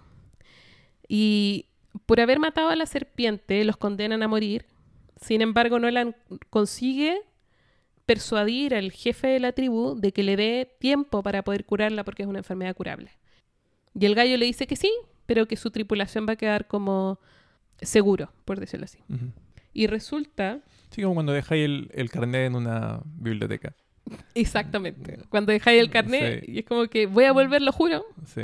Resulta que Nolan no es solamente un explorador, sino que es un botanista y es muy versado en la herbología. Y empieza a recorrer la isla para encontrar el antídoto a la enfermedad. Y justo hay un terremoto. Y la gente ve el terremoto como una muestra que prueba que el dios está enojado. Y Nolan em, pelea o discute mientras está metido ahí en, el- en la fisura Con. Cálgara, Mm. que se burla de él. Y le dice, mira, los dioses te están castigando. Y Nolan le dice, entonces tus dioses son súper penca, porque si me quisieran muerto, debiera estar muerto, no lo estoy. Claro. Eh, y trata de argumentar con él. De hecho, le- él se burla y le dice que su tripulación se va a morir, que no alcanzará a llegar. Mm, Y le, dice que no puede salir porque tiene en el brazo que está atrapado Mm. las muestras que le hacen falta para eh, elaborar este como antídoto, slash vacuna, lo que sea. Ajá. Y acá llega como uno, el, el descendiente de esta serpiente. Sí. Y él dice algo así como la sangre del no sé cuánto viene por venganza. Mm. Sí, porque empiezan como que el anciano en un minuto dice, puedo reconocer, mm, puedo reconocer como la sabiduría en otra persona o algo así. Claro.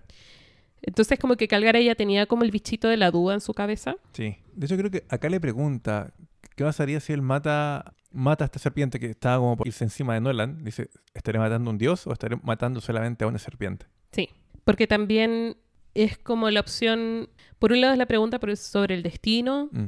Y la Sí, divinidad, claro, claro. que son como los temas que hemos tocado toda esta saga. La divina providencia, en el fondo, debiese apegarme a la tradición, Mm. por tradición o por temor a Dios, por ejemplo, a pesar de que hayan opciones de que mi gente no muera, porque esa es la pregunta al final. Es que ¿Condeno a la gente a morir cuando existe una posibilidad de que esto sí es curable solo porque contradice mi creencia? De hecho, eso es lo que me llama la atención porque es, una, es, un, pensamiento muy lógico de parte de Calgara, porque si él se apega a lo que eh, ve en su ojo, desde sus creencias, ¿cierto? Desde su como visión, el terremoto es una señal más de que las weas van a empeorar y van a tener que eh, sacrificar igual más gente. Ajá. En cambio, hay alguien que te da como la opción, él dice que se puede curar esta wea. Y el, y el niñito que estaba, digamos, Seto. claro, él, él estaba mejor ahora, po. Ajá. decía que estaba mejor. Entonces, como, puta, aunque yo no crea en esto, la posibilidad de que esto pueda salvar a mi gente existe. Es que y ese es el ante punto. eso mejor, mejor hacerlo que no hacerlo, ¿cachai? Em, como que Cálgara, Cálgara cuando mata a la serpiente, que estaba a punto de come- comerse a Nolan, está matando a un Sus dios. creencias. Está matando a Dios. Eh, y al final decide que es un tema de perspectiva. ¿Es Dios o es una serpiente Claro. nada más? Y Calgara finalmente decide ayudar a Nolan y con eso logran llegar a tiempo y salva no solamente a la gente de la aldea, sino que a la tripulación de Nolan. Exacto. Win-win. Y al final tenemos ese panel de celebración, de Mm. fiesta, Al tiro casi. que es que, muy llega. parecido al panel de Luffy con los sombreros de Sí. paja cuando están eh, celebrando con los lobos frente al Mary. Son siluetas negras frente a la pira de fuego. eh, eh, gente como de distinto de distinta historia compartiendo eh, pacíficamente por lo demás. Y empieza Nolan a hacerse amigo de Calgara. Yo quería decir que se empieza a dar una muy bonita amistad de dos personas que eran totalmente opuestas. O al parecer eran, eran muy opuestas. Porque se empiezan a dar cuenta de que en realidad, como decís tú, era un tema nomás de perspectiva. No estaban parados nomás en el mismo lado, pero eran muy similares. De hecho, creo que los mejores paneles que tienen son sin diálogo. No es como que están diciendo, oh, nos estamos haciendo los mejores amigos. Sino que tú ves como risa genuina de los dos compartiendo, pero cagados de la risa, así como puras weas, ¿cachai? Y es como. Son paneles que igual como que te tocan un poco la fibra, ¿cachai? No hay palabras, no hay nada más que weones haciendo cosas. Empiezas a ver como tanto los exploradores como la gente del pueblo compartiendo. Sí. Em, compartiendo sus conocimientos, compartiendo sus comidas. Eh, Nolan se recupera de sus heridas después de haber caído en la fisura. Y Calgara lo lleva bajo tierra para mostrarle la ciudad de oro. Mm. Y como pago por ayudar a la gente del pueblo, todos decidieron regalarles el oro que quisieran, que se pudieran llevar. Onda, llévate todo lo que puedas cargar. Y nos muestran lo que había dicho Robin. Al centro de las cuatro torres está la campana dorada con el poneglyph. Y les cuenta que su, su pueblo está encargado de proteger esa piedra. Acá pasa, no sé si lo. Creo que no lo mencionaste, pero muy bonito y era lo que yo de- decía de por qué la importancia de la serpiente grande que vemos ahora. Acá la vemos chiquitita, que era como una especie de como mascotita, era como una mini descendiente de, la, de este dios. Y está con ellos acá, en esta parte, si mal no recuerdo, cuando ellos tocan la campana y como que eh, sale hasta como que la serpiente riéndose con ellos, así, pasa- pasándola muy bien, ¿cachai? Sí, Está como chiquitita. sí. Eh, tu, tu, tu, no, me- no me acuerdo. Era parte también de esta como... Pero no me acuerdo si cuando matan a la serpiente grande está la chica o por No, ahí. no, no, yo me acuerdo que llega después de que no, o sea, aparece después de que Nolan como que se- se recupera Ah, ya. y como la segunda, es como la tercera serpiente, porque hubo una grandota que era como el dios que ellos tenían, ¿cierto? Kachigami. Está esta intermedia que es la que Cargara mata para poder salvar a Nolan y está esta chiquitita que es la que se ríe diciendo Juala, o como que habla así como Juala. Ujú. Siempre como, Juala, la, la, "Juala", la. claro. Y después vemos que es la misma serpiente que Adulta. se adulta. Muy Sí. bonita. De hecho, en un momento bromean así como, quizá vas a ser tan grande Sí, como Kachigami. y Y, es como, jajaja, quizá en 100 y es años. Mucho más grande. Y lo logra. Ah, lo logró. bueno, Calgara le cuenta que la campana, que está al centro, cuando suena es un mensaje a las almas de sus antepasados que murieron protegiéndola y que están en el cielo. Y que la campana es la luz de Chándora. Ujú. Entonces, cada vez que los guerrilleros han hablado de proteger la luz, de, Chándola, Recuperar la luz de Chándora. Chándora, están hablando de la campana. Eh, vemos que la tripulación encuentra el mapa de Yaya que nosotros encontramos también al principio. Y Chándora, nos dicen, significa el ojo derecho de la calavera en la lengua antigua. Y ahí eh, los vemos seguir compartiendo, los vemos explorar. Eh, nos cuentan que la tripulación de Nolan está trabajando en algo y Mm. están cubriendo espacios de las islas, pero no nos dicen que hasta el final Sí. aprender el uno del otro. Y entonces un día les empiezan a hacer la ley del hielo. Perciben que hicieron algo probablemente para hacerlos enojar, pero no saben qué. Piden explicaciones, pero nadie les habla. Claro, Nolan va a buscar a Calgara. Y Nolan trata de preguntarle a Calgara qué pasó, pero no funciona.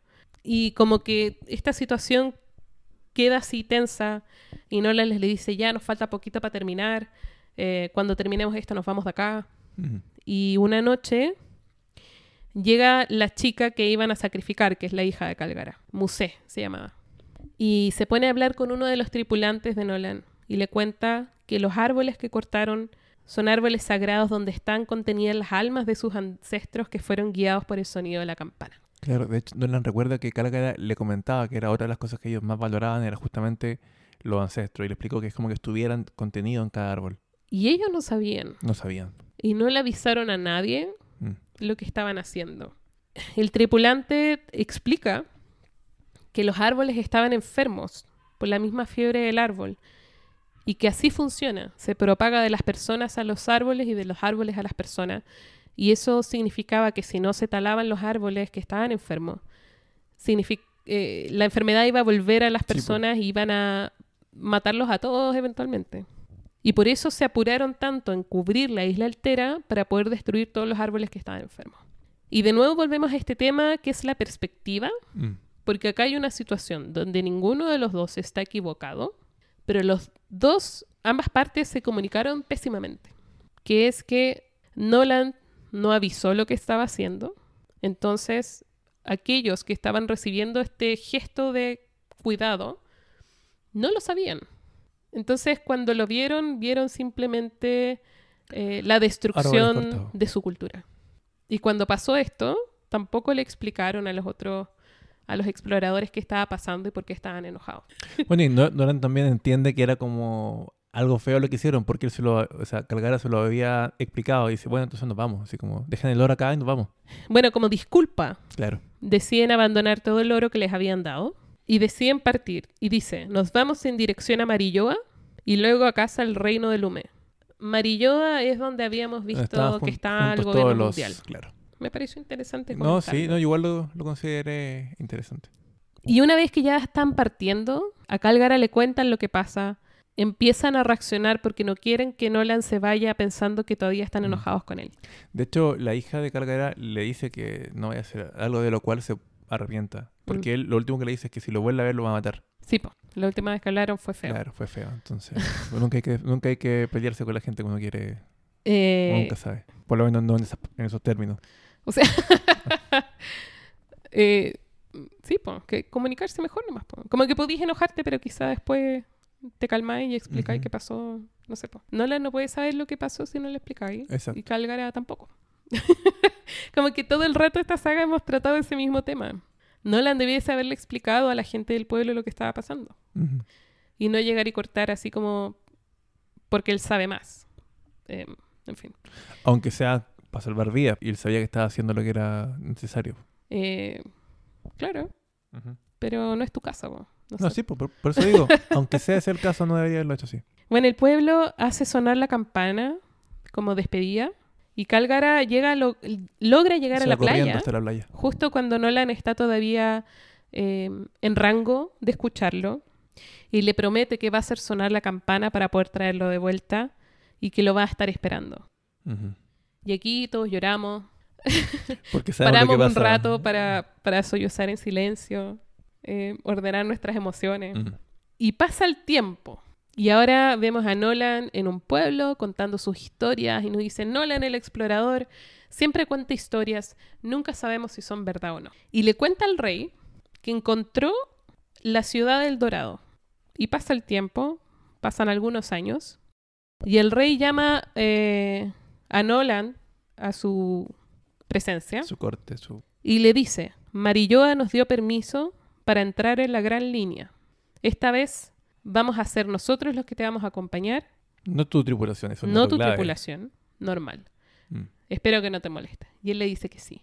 Y acá tú cachai al toque que el rey está mandando, está yendo él personalmente, pero también está enviando soldados porque lo que quiere es quedarse con la ciudad de oro. Claro, soldados que no necesariamente están calificados para un viaje por la gran línea. Bueno, viajan y muere mucha gente.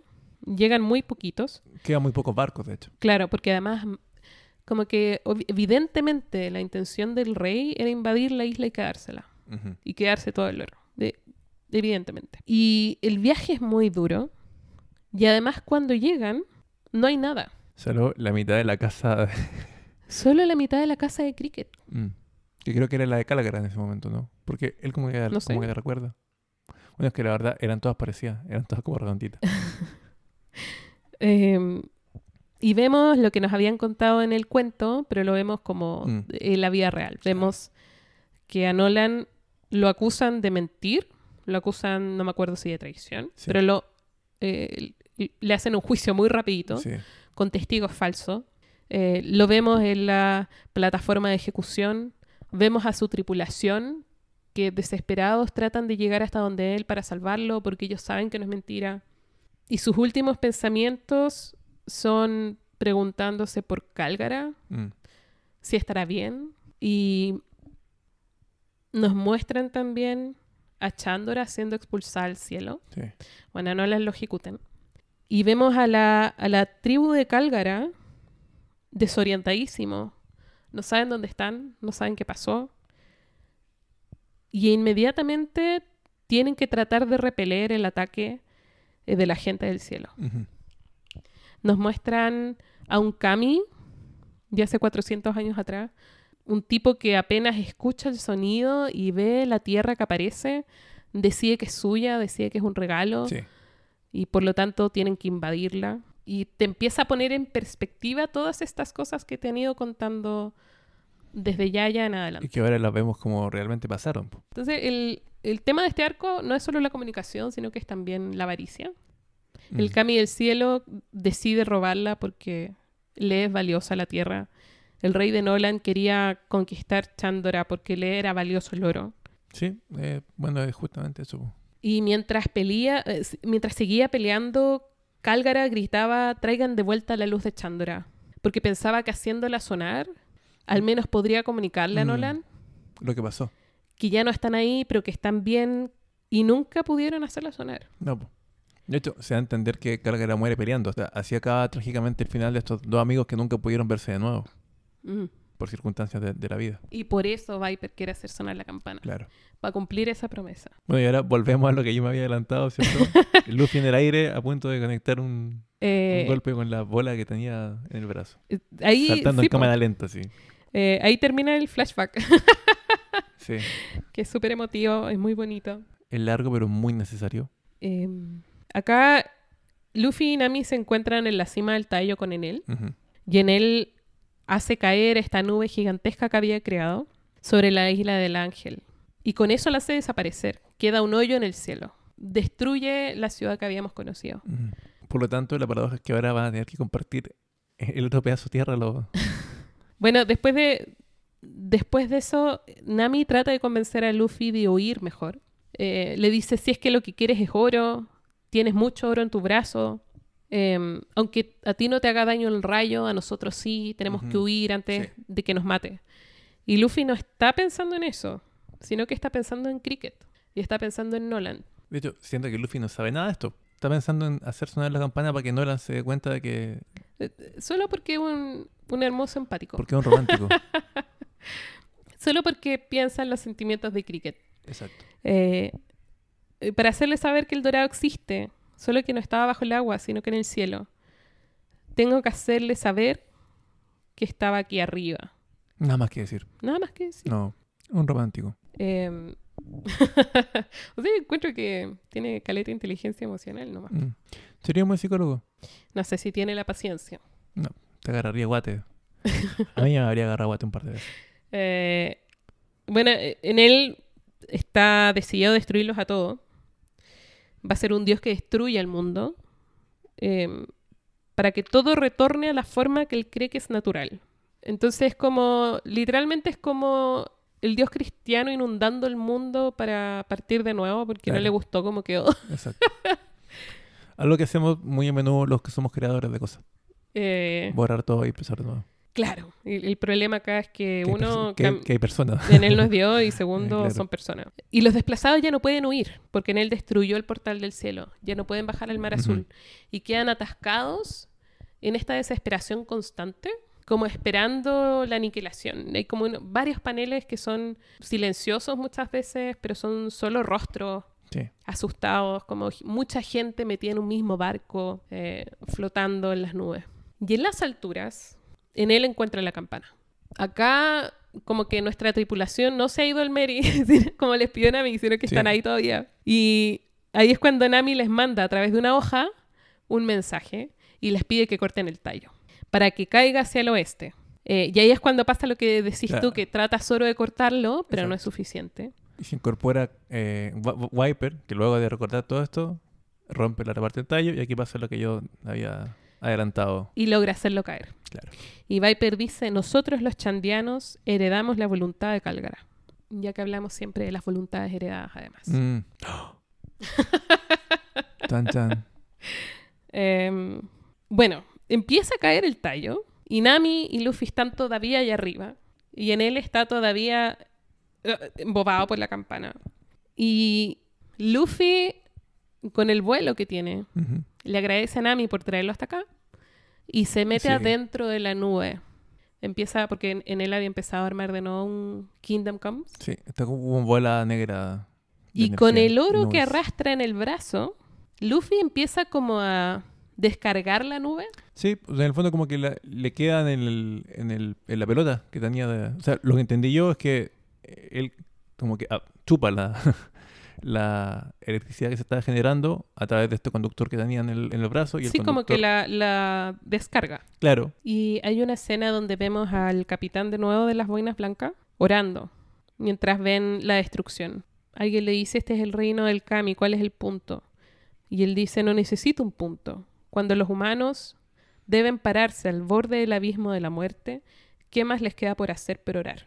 Y es como este acto de rezar, mm, sin importar si Dios existe o no, Sí. es más bien como es como tu última carta. la necesidad de protección, la necesidad de tener esperanza, De que algo pasa que te saque de ahí. el deseo de que las cosas salgan bien a pesar de que parece que está todo perdido. Y Luffy logra disolver esta nube devastadora. por eso digo que es como una weá de como rápido y furioso, porque mientras él estaba como saltando en el aire y descarga esta weá y estaba pasando todo esto abajo, es como que hubiera sido una escena como en, en cámara lenta, como de Zack Snyder, no sé, como de Matrix, ¿cachai? Porque mientras él estaba en el aire pasó toda esta weá, po, Bueno, y con, con, el, con el con el impulso. mismo movimiento, con mucho esfuerzo, logra pegarle a él, al arca y a la campana. Campana. Y tenemos esos paneles bonitos donde están como todas las esper- esperanzas de los distintos personajes. Y al final tenéis como ese plano donde suena clank arriba Mm, sí. y ves al dorado en el cielo, al arca y esa isla como rodeada de nubes. Es como bonito el dibujo. De hecho, acá cuando suena el- ese clank, Ajá. eh, se ve a, a Nolan abajo con la tripulación de los gorilas y se dan cuenta A que... Cricket. A Cricket, ¿cierto? Claro, no- bueno, no era Nolan. Eh, y se ve a, a ellos mi- mirando como esta misma eh, como que sombra en el cielo que vimos cuando eh, la tripulación ve como unos gigantes, ¿cierto? En las nubes o en el cielo. Y vemos como la imagen de Luffy en el aire así como gigante. Sí. Y sí, vemos eh, esparcirse la imagen de Luffy y también el sonido. Mm, Eh, y vemos que el sonido de la campana llega hasta donde está Cricket. Y como decís tú, la, la silueta de Luffy en el cielo, como saltando. Y después hay como varios paneles donde hay como un como una leyenda. Y habla del sonido de la campana como prueba del pasado próspero de la Sí. ciudad. eh, como la declaración de la verdad, de que la isla está viva, de que la isla sigue ahí donde estaba. Incluso 400 años después. Y es como eh, el final de toda esa historia, como el cierre de 400 años de duda. Claro, y en el fondo, en todo ese tiempo, la campana nunca había sonado. Nunca había sonado y las repercusiones las sentían tanto los descendientes de Nolan como los En lo de Champions. carga Y termina la pelea. Y con eso empiezan muy lentamente a regresar las personas eh, que habían huido, todos los desplazados, empiezan a regresar al Upper Yard. Mm. Eh, los vemos escalando por los costados. Eh, aquí hay algo que no me quedó muy claro. ¿Ya? Igual tengo como una interpretación para ello, ¿Ya? pero si no fuese así, como que no me gustó porque encontré que en él, como que antojadizamente recibió el golpe de, la, de esta como bola de, de oro, ¿cierto? ¿Por qué esta vez no lo esquivó? Ahora, yo creo que es porque a lo mejor como estaba tirando este Kingdom Come, estaba como con toda su energía focalizada ahí y tal vez Luffy le pegó en el momento en que no le quedaba como energía o era como su punto de guardia baja, ¿cachai? Le entregó a Luffy una tremenda arma, ¿cachai? Que era como una bola de, de metal con la cual lo azotó con él y campana y todo. Pero ¿por qué no se metió dentro de la bola de oro como hizo antes, ¿cachai? Si era pura energía. Entonces yo interpreto que es porque como estaba lanzando este Kingdom Come, ¿cierto? Esta bola como estaba como condensando toda esa energía, lo pilló así como desprevenido, pues, ¿cachai? Pero si no es como, ¿por qué le pegó ahora el golpe más fuerte? Como que no lo esquivó. O sea, yo creo que lo tomó por sorpresa. Mm. Sí, porque además Luffy aparece desde dentro de la nube. No, no está así como a, a simple vista. No, es- eso Mm. nomás que me... Como, ¿por qué va a recibir el golpe, cachai? Pero también es como lo bonito de que sea como un martillo de campana. ¿Sí? ¿Sí o no? Literalmente lo, lo puso entre el, el martillo y la campana. Solo eso. Bueno, empiezan, empiezan a volver todos, empezamos a ver a la gente que había sido derrotada, aquellos que todavía estaban vivos, despertando, algunos de los guerrilleros, por ejemplo, que están, obviamente como estuvieron todo el rato conscientes, todavía están pensando en el combate. Sí. Vemos a Enel a bordo de su arca, dirigiéndose hacia la luna, a Viper despertando, y despierta súper agitado. Es Conis, ¿no? La que está con él. Sí, me parece que sí. Pero, pero hay gente del cielo después, ahí, Porque entonces después hasta llega, llega el papá de Connie, que vemos que no estaba muerto, ¿cierto? se pegó un pel. Mm. Ahí quiero hablar de eso. Y mm, bueno, resulta que a fuerza de necesidad, todas las personas empiezan a cuidarse mutuamente, eh, a curar sus heridas, a alimentarse, a juntar lo que lograron rescatar, por ejemplo. Mm, Alguien, no me acuerdo si es el anciano que le dice a Viper, como mínimo este Vars no rechaza a nadie. Y por primera vez en generaciones nadie quiere pelear. Sí. Y se da vuelta a Viper y ve a la gente del cielo, a los Chandians y a los piratas, todos celebrando juntos como un nuevo inicio. Mm. De hecho, este anciano me recuerda mucho a los chamanes del Warcraft 3, los chamanes orcos, que tienen como una cabecita de como lobo y un pelaje encima que les cubre, que es como que fuera pelo, pero y este vie- viejo tiene como lo mismo. Que me recuerda mucho a lo que tenía Calgara, que tenía como una, una melena de pelo blanco para atrás. Ajá. Bueno, yo creo que era blanco porque lo veo en el anime, o sea, en el, en el manga dibujado, pues entonces, El- Las portadas sale rojo, si no me rojo. equivoco. Ah, ya, Mm. bueno. Bueno, no, yo lo vi solamente blanco. Y me recordaba mucho el, como el, el tocado o el ¿Mm? lobito que tenía en la, en la cabeza del anciano, porque como que simulaba el pelo que tenía. Bueno, el carrete duró días. No, además que sí, pues, o sea, Eh, sí, no, sí. no sé si sale así como varios días después o tres días, no sé, pero duró días. Y Luffy despierta a Nami y le dice, junta a los demás porque nos vamos a robar el oro y nos vamos de acá. mm, Em, sin saber que se los querían dar. sí, pues. Acá están todos durmiendo todavía. Sí. y Luffy despierta a los demás. Y en paralelo nos muestran que encontraron la campana, que está colgando como por el costado, porque pensaban que la campana se había perdido y tienen que sacarla como del agua, por decirlo Mm. así. Y los vemos a todos como haciendo, su, haciendo sus cosas. Usopp negociando, por ejemplo, y empieza a conseguir diales a cambio de elástico de goma. Es un chante ese weón. empieza a hacer trueque. Eh, y ahí Robin va y logra leer el Poneglyph. Después que es- rescatan. Mm, cierto. Resulta que el Poneglyph habla de otra arma ancestral. Habla de Poseidón y de dónde está ubicada. Mm, El de Arabasta habla de Plutón. sí. La parte chora es que grafiteado más abajo, escrito en el mismo lenguaje cuneiforme, dice por la presente guío este documento a su final y está firmado por Gold Roger. y Robin se sorprende porque no dice cómo puede ser que el rey de los piratas hablase también el lenguaje.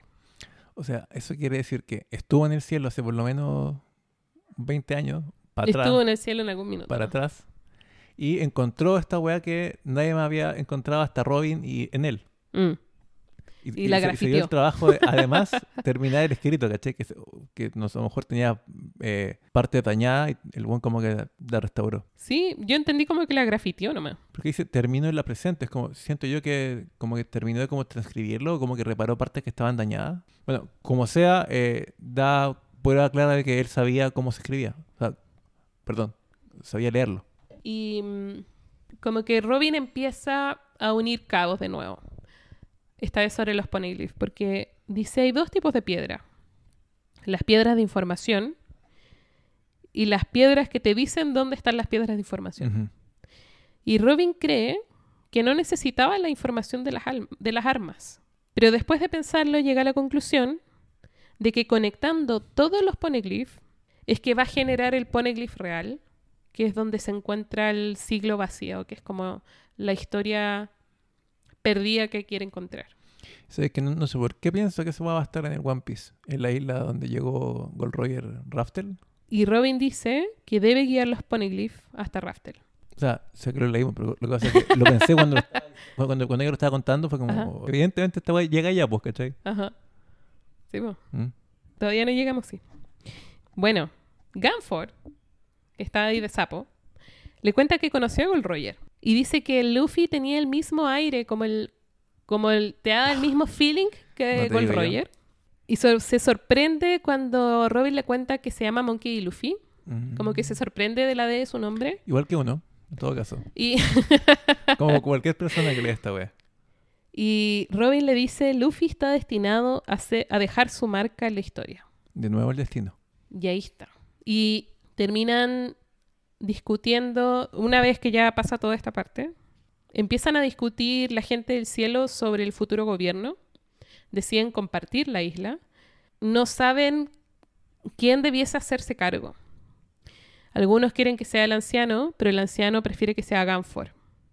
Y le dice el anciano, el nombre del país es Skypia, el nombre de la ciudad es Chandra, y el Kami debiera ser como debierais ser tú. Mm. Así que les va a ir bien, yo creo. Sí. Y en paralelo, como lo que decías tú, que mm, todos querían regalarles oro, Claro. pero como son piratas deciden robarlo en verdad.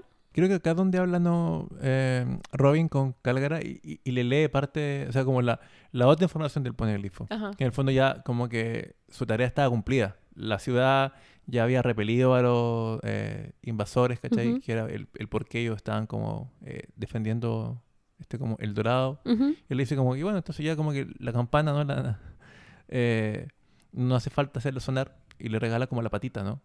Les querían dar, claro, mm, no sé cómo se llama, pero como una, un, un tubo gigantesco de... Una vara gigantesca de oro. No, porque estaba, en el fondo la campana estaba puesta encima de dos, dos tubitos, pues, dos Sí. patitas, ¿cachai? Ahí colgaba. Sí. Que en todo caso era súper grande la campana, era gigante. Porque te, muestran como, como una imagen del poneglyph abajo y la campana arriba y todos son como unas hormiguitas. Ajá. Mm. Y querían regalarle eso, pero al final Robin le dice no va a ser necesario porque ve que todos van como pelándose el oro. Porque, por ejemplo, hay un, un plano donde no hablamos, pero Luffy los lleva dentro de la serpiente y empiezan a sacar oro adentro de la serpiente. Sí. Bueno, al final se juntan todos arriba del Mary y Connie los guía a Cloud Send. No me acuerdo si es cuando hacen sonar la campana, cuando ya todos están bien, que la serpiente como que llora de emoción cuando la escucha de nuevo. Eso. No sé por qué encontré muy linda toda la parte de la... de la Sí. serpiente. Sí, conmueve. Como que Oda siempre le hace arquitos a animales. Animales. Es que además era como, un, muy bacán. era como un animal que sonaba como antagonista, que era como una molestia y de repente te das cuenta que tenía mucho que ver. Ujú. Que había vivido mucho. El único ser que quedaba vivo de, de todo esto, ¿cachai? Mm. Que conocía la historia original. Ajá. Así que sí, po, era importante. Bueno, el, de- por Cloud Send es donde pueden bajar el mar al sur y es literalmente el fin del mar. Mm. Eh, el Mary pasa por ahí y empieza a caer al vacío. Si no fuese eh, por un globo, como que hay un pulpo gigantesco que es un globo que los ayuda a bajar. Y mientras van bajando, son despedidos por el sonido de la campana que hacen sonar como despedida. Sí. Y ese es el fin. Hasta acá quedamos. Pero me quedan algunas cosillas respecto de lo último, de- como de- en, el, en el macro de la historia, sobre los poneglyph y todo. Sobre esta conjetura que tenía Nico Robin sobre que el poneglyph más importante por el final está en, en Raftel. Los poneglyphs son como piezas de algo. El ahora se llama One Piece. Quizá, como se dice, que el One Piece en Raftel no será también un poneglyph o una pieza o, o la que falta, ¿cachai? Em, ¿Qué otra cosa? Así como critica, me viene pasando desde el arco de Usopp que siento que a veces los villanos como que son muy peligrosos. Pareciera Ajá. que pueden matar, pero justo no matan, ¿cachai? Pasó con este compadre que tenía el pelo de oveja, que era el que le regala el Merry, porque el Capitán Kuro no lo mata, como que se ve como que lo, lo tajea y hay mucha sangre que ha tirado, pero al final no murió. Y es como, pero ¿cómo tan weón? Se llama ya, Mary también, ¿no? Mary. ¡Oh! sí, ¿verdad? Se llama Mary. Sí. Es como, ya, pero- ya bueno, pero es uno, weón. Y debe ser como de los primeros, tiene sentido que sea un villano medio incompetente. Ajá. Pero ahora eh, en él tiró un montón de rayos, eh, parecía que estaban muertos todos estos guerreros y no estaban muertos. Y ya, ok, es comprensible porque como ya lo habíamos comentado antes, acá la gente es un poco más resistente. Pero estos eran guerreros, o sea, no eran humanos normales.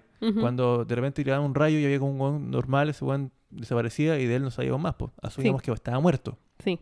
Y cuando cae el rayo, esta segunda persona, y está el papá de Conis que la empuja para que no le llegue el rayo, Ajá. no sé cómo que este sobrevivió, ¿cachai? Si el tipo era una persona normal, ¿cachai? Y de Sí. nuevo como que sentí que era como un pel 2.0 y es como, oh, se murió. Oh, no se murió. A mí, Y, ¿ya? y me empieza a dar como un sentimiento de poca peligrosidad de los villanos. O sea, no es que quiera que se muera gente así brutalmente, pero como que si cualquier amigo o, u otro personaje que queda herido o noqueado por una descarga así de fuerte, ¿cachai? Al final se va a levantar, es como que al final sé que nadie se va a morir, ¿cachai? Como que me está dando cierta como sentimiento de como tranquilidad, que al final no importa, lo- porque este hombre se veía acuático, ¿cachai? No, era como Crocodile, ¿cachai? Se veía muy, muy, muy brígido y creo que nadie murió por, por parte de él, salvo estas dos personas que como que avisaron de cosas y les cayó como el rayo a ellos solo y Sí, eh, en general es algo que pasa también. En, en One Piece pasan como las muertes de mentira. Yo por, por regla, ah, si no está el cadáver, no lo conté. eh, no, no está muerto. En mi cabeza. Pero por ejemplo, no es que porque el, el No, si no hay un cadáver, dicen, oh no, el Jimmy se murió, no está muerto. Ya. Es que, por ejemplo, si, mira, más allá de que mueran o no, me da la sensación de que los villanos no son como tan, tan fiables, como que no son, no son tan, tan efectivos, no sé.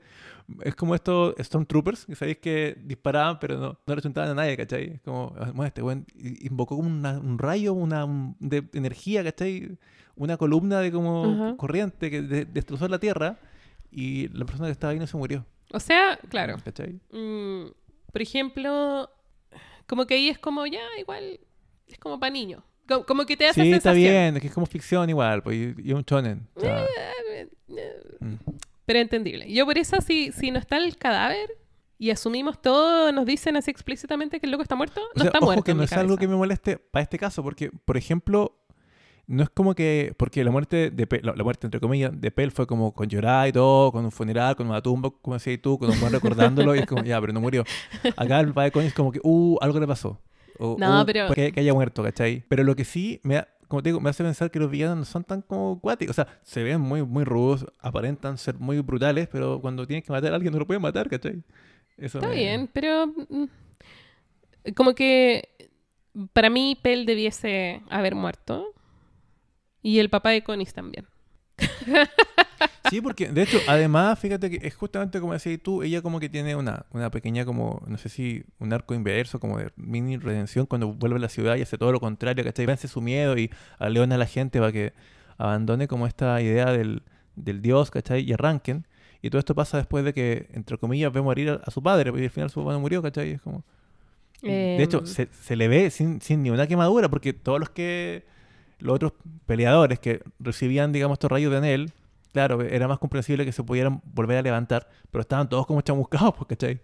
Y el papá de Conis creo que lo vimos así como, hola, pues, sí, ¿qué tal? Aquí estoy, estoy bien. Quizá No fue como una muerte que haya sido como tan relevante, ¿cachai? Ajá. De hecho, ni siquiera se nos presenta como una muerte. Pareciera ser que los villanos son como, como te digo, como unos. Stormtroopers, ¿cachai? yo, eh, por eso, eh, insisto. Si no hay un cadáver y estamos todos de acuerdo que está muerto, no está muerto. Mm. Y eso es todo.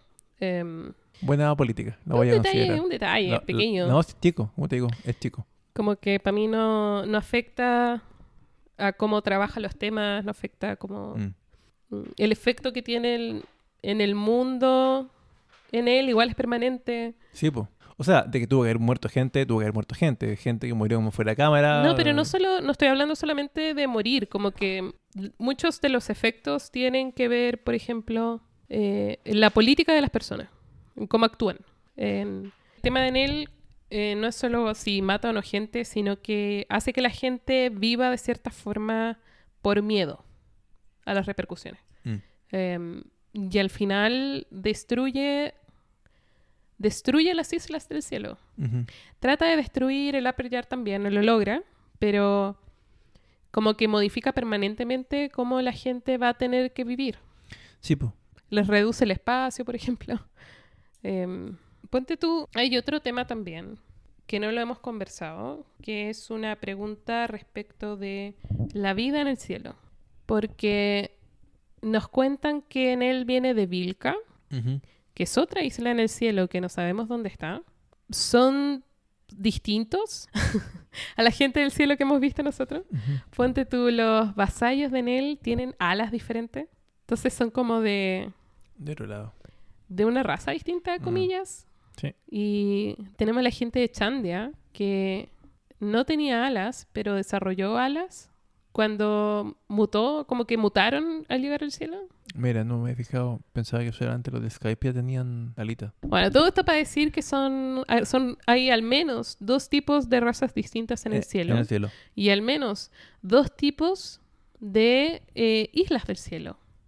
Sabemos además que el Kami, que era el rey, cuando llega Chandria al cielo, ya tenía un ejército, Claro. lo que te hace pensar Que se defendía de algo. que tenía alguna necesidad de combate. No sabemos contra quién, ni con qué intensidad. Pero es un tipo que tiene un ejército listo para Claro. desplegar en un minuto. Como que ve la tierra y dice, ya, para allá, y van todos para Sí, allá. lo que me causa dudas respecto, o curiosidad respecto de, de- de si existen otras islas y de qué manera. Mm. Sí, Son po. transitables, Sí. sí. No hay en el fondo ahora islas solamente por la gran línea, sino también puede que hayan islas por el cielo. Y más de una, quizá. ¿Qué otra cosa quería decir? Eh, ah, bueno, respecto a, a lo de la semana pasada, ¿Ya? Que yo no me di cuenta, o lo leí, pero no, no caí en cuenta que Marshall D. Teach era efectivamente también un- uno de los D. Eh, lo fui pensando en la semana y insisto que es tan poco lo que sabemos de Luffy, como que Luffy no nos cuenta nada de sí mismo. O sea, todo lo que sabemos de él es porque lo vimos como en, el, en la historia inicial, ¿cierto? Del, del manga. Y nada más, pues. O sea, sabemos que él, que él sabe que se llama Monkey D. Luffy, pero ahora que lo recuerdo, siempre él dice que quiere ser el rey de los piratas. Nunca habla como de Gold Roger. Sabemos que sabía que existía, pues algo se fue como a parar, ¿cierto? En esta plaza de la ejecución y se quedó mirando en la weá así como harto rato y todo. Pero no sabemos si a lo mejor lo, tenía algo que ver y él sabía que tenía algo que ver o no lo sabe. Eh, no es casual tampoco que su hermano sea Ace y también tenga un- una D en el nombre. Ah, ahora como que tiene como otro nombre entero, como otro apellido, entonces no sé la verdad qué significa que sean como unos D. Y de nuevo pensar que en el fondo, ¿qué, qué relación tienen con el Teach también? Porque también es un D, o sea, o solamente como un apellido o o es un alcance de nombre, ¿cachai? Porque Robin también dice que, bueno, estos D son como bacanes, ¿cachai? Como que... ¿Mm? Eh, además, eh, pensar que Luffy, o sea, no han contado nada de la infancia de Luffy antes de lo de, de lo de Shanks. Eh, sabemos que tenía como un hermano, de- pero de nuevo tampoco tenemos tan claro qué relación tenía en el momento en que Luffy comía la fruta. O sea, tampoco podemos ubicar eso en la línea temporal que tenemos de este como Luffy chiquito, ¿cachai? Y finalmente tampoco sabemos del papá de Luffy. No sabemos si era hermano sanguíneo con, con Ace, ¿cachai? Eh, ¿Será como todo héroe de shonen y de cómic que es como huérfano, ¿cachai? Por conveniencia, o que su papá es como ausente, o te- tenía como un abuelo, eh, como Goku, ¿cachai? O una figura como de un tío, como el tío Ben, así que le dijo, no sé, un gran poder conlleva una gran responsabilidad. No lo sabemos, pues, ¿cachai? Ajá. Y todas estas cosas que nos van diciendo, como que más te van. eh, o sea, por lo menos a mí, ¿cachai? Porque, como claro, yo no, no reparé que eh, Teach era un D Ajá. hasta que estábamos acá y quedé en shock. Pero después, al pensarlo, es como Luffy tampoco lo conoce, por lo menos. A él no lo conoce. Porque si no se hubiera dado cuenta, se estuvo comiendo al lado de él, ¿cachai? Ajá. Pero si conoce a Ace. ¿Por qué? ¿Cachai? ¿Qué mierda son los D? Insisto, vienen, vi- vienen de algún lugar, eh, como una familia, con muchas, muchos primos lejanos, o no sé, eh, qué sé yo, son un experimento del gobierno, ¿cachai? ¿Qué weá son cachai? O, o es como si tú, eh, fuera de micrófono, son solamente gente así como con un alcance de nombre, es como todos los Pérez son así, ¿cachai? Eh, ¿Cómo saberlo? Eso. Que, No bueno, sabemos, lo, lo digo porque, eh, como no lo dije antes, porque no, de verdad que quedé en shock en en ese momento, fue como, oh, de verdad. Y ya con el transcurso de los días empecé como a, a darle un poco más de vuelta. Pero eso, no sabemos nada de Luffy. Ni él lo cuenta y me llama la atención que nunca mencione como Gold Roger. Habla el rey de los piratas, pero creo recordar que no lo ha, como que no lo ha nombrado, ¿cachai? De hecho, ni siquiera sé si Luffy sabe que es eh, Goldie Roger. O a lo mejor, porque toda nuestra tripulación lo conocen como Gold Roger. La mayoría de la gente lo conoce como Gold Roger. Eh, salvo Cureja, que fue quien nos dijo que era Goldie Roger. ¿cierto? Que era una persona muy antigua. Eh, y Robin, que lo leyó, digamos, de este poneglyph, pero ella no, no tiene por qué contárselo. De hecho, una de las gracias de esta como manga es que siempre que se cuenta algo, se- como que se le cuenta a las personas como que están ahí, y como que nunca es que todos sepan todo porque sí, ¿cachai? No es como que alguien contó algo y al tiro todos lo saben, Sí. ¿cachai? Entonces, ¿sabrá Luffy que es Goldie Roger también? O sea, ¿sabrá que él tiene algo que ver sin saberlo con su como ídolo? Ajá. ¿O para él sigue siendo Gold Roger? ¿Cachai? Eso. No Quiero sé, saber, po, quiero tampoco. Misterios, No sé, misterios. tú sabes, pero yo, yo no puedo saberlo. Eh, En fin, No sabemos. eso. ¿Y qué más de este arco? A ver, de este arco. Como ya, porque como arco completo, Sí. esta es la última parte y vimos... Sí, como te digo, eh, como que teorías de este arco, más allá de lo del One Piece, que ya, ya te lo dije, no tengo, porque el arco partió como, o sea, llegamos acá como sin conocer nada, se nos fue contando todo y como que se concluyó solito. O sea, todo lo que hemos teorizado, así como que son cosas respecto a la otra isla, ¿cachai? Como arco en sí, me gustó mucho. Creo que de los que más me han gustado. ¿Ya? Siento que me costó agarrarlo, pero cuando ya me contaron como la historia de, de Nolan como revisitada eh, ¿Ya? y le metí lo de Calgara, como que ahí ya me compraron totalmente. Me gustó Caleta. Y, y nada, pues eso, o sea, de verdad que me gustó harto. Como te digo, la pelea con, con en él la esperaba que fuera así, por un tema como ya obvio, o sea, ¿qui- ¿quién más va a poder eh, pelear contra él, cachai? Dado el, el tipo de sus poderes. Así que diría que muchas de esas cosas como que ya las estaba esperando. Pero nada, bueno, la pelea se diluyó bastante. No fue como una pelea así como... O sea, la primera parte de la pelea contra él fue como lo que yo llamaría como la pelea. Porque lo demás fue como una especie de como... Como te, como te dije, casi como una película de acción con Luffy subiendo así como en cámara lenta y Ajá. de- destruyendo como esta bola negra y luego pegándole, azotándolo contra la campana, ¿cachai? Lo que dije nomás, porque sentía que como que el weón eh, o, o era muy bacán a veces o muy incompetente en otras porque como que no mataba a nadie.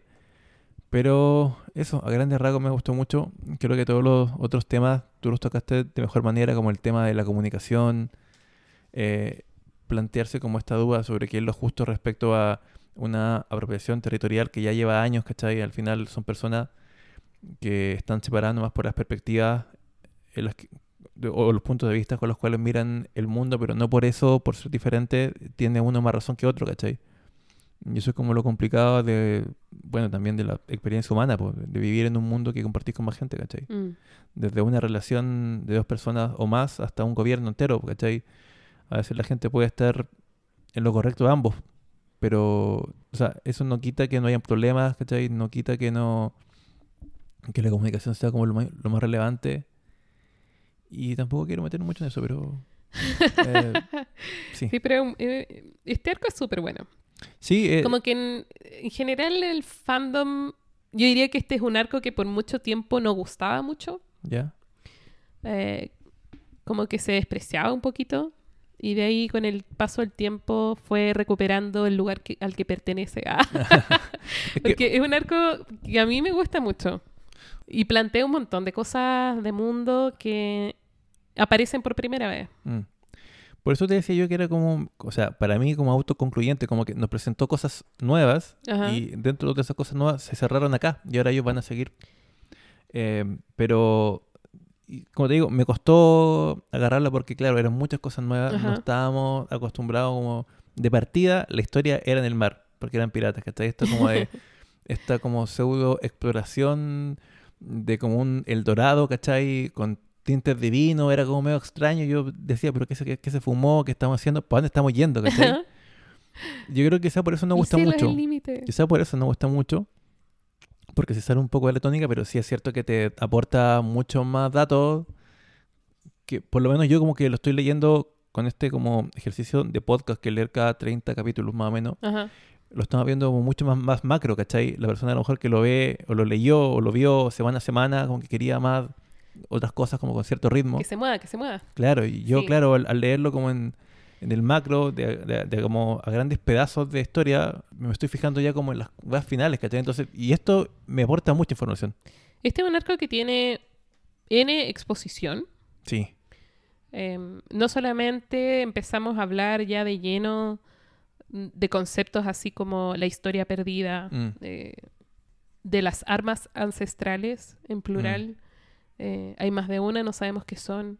Es lo que me llama mucho la atención, que el, el nombre de las dos armas son nombres de dioses, ¿cierto? Sí. Pero a lo mejor no tiene nada que ver. Pero uno es el dios del mar, Sí. pero en griego, y otro es Hades, pero en, en romano. O sea, el, porque Plutón era Hades, ¿no? Así como Júpiter era, era Zeus, Neptuno era... Mm, eh, Creo ¿Cómo que se no. llama?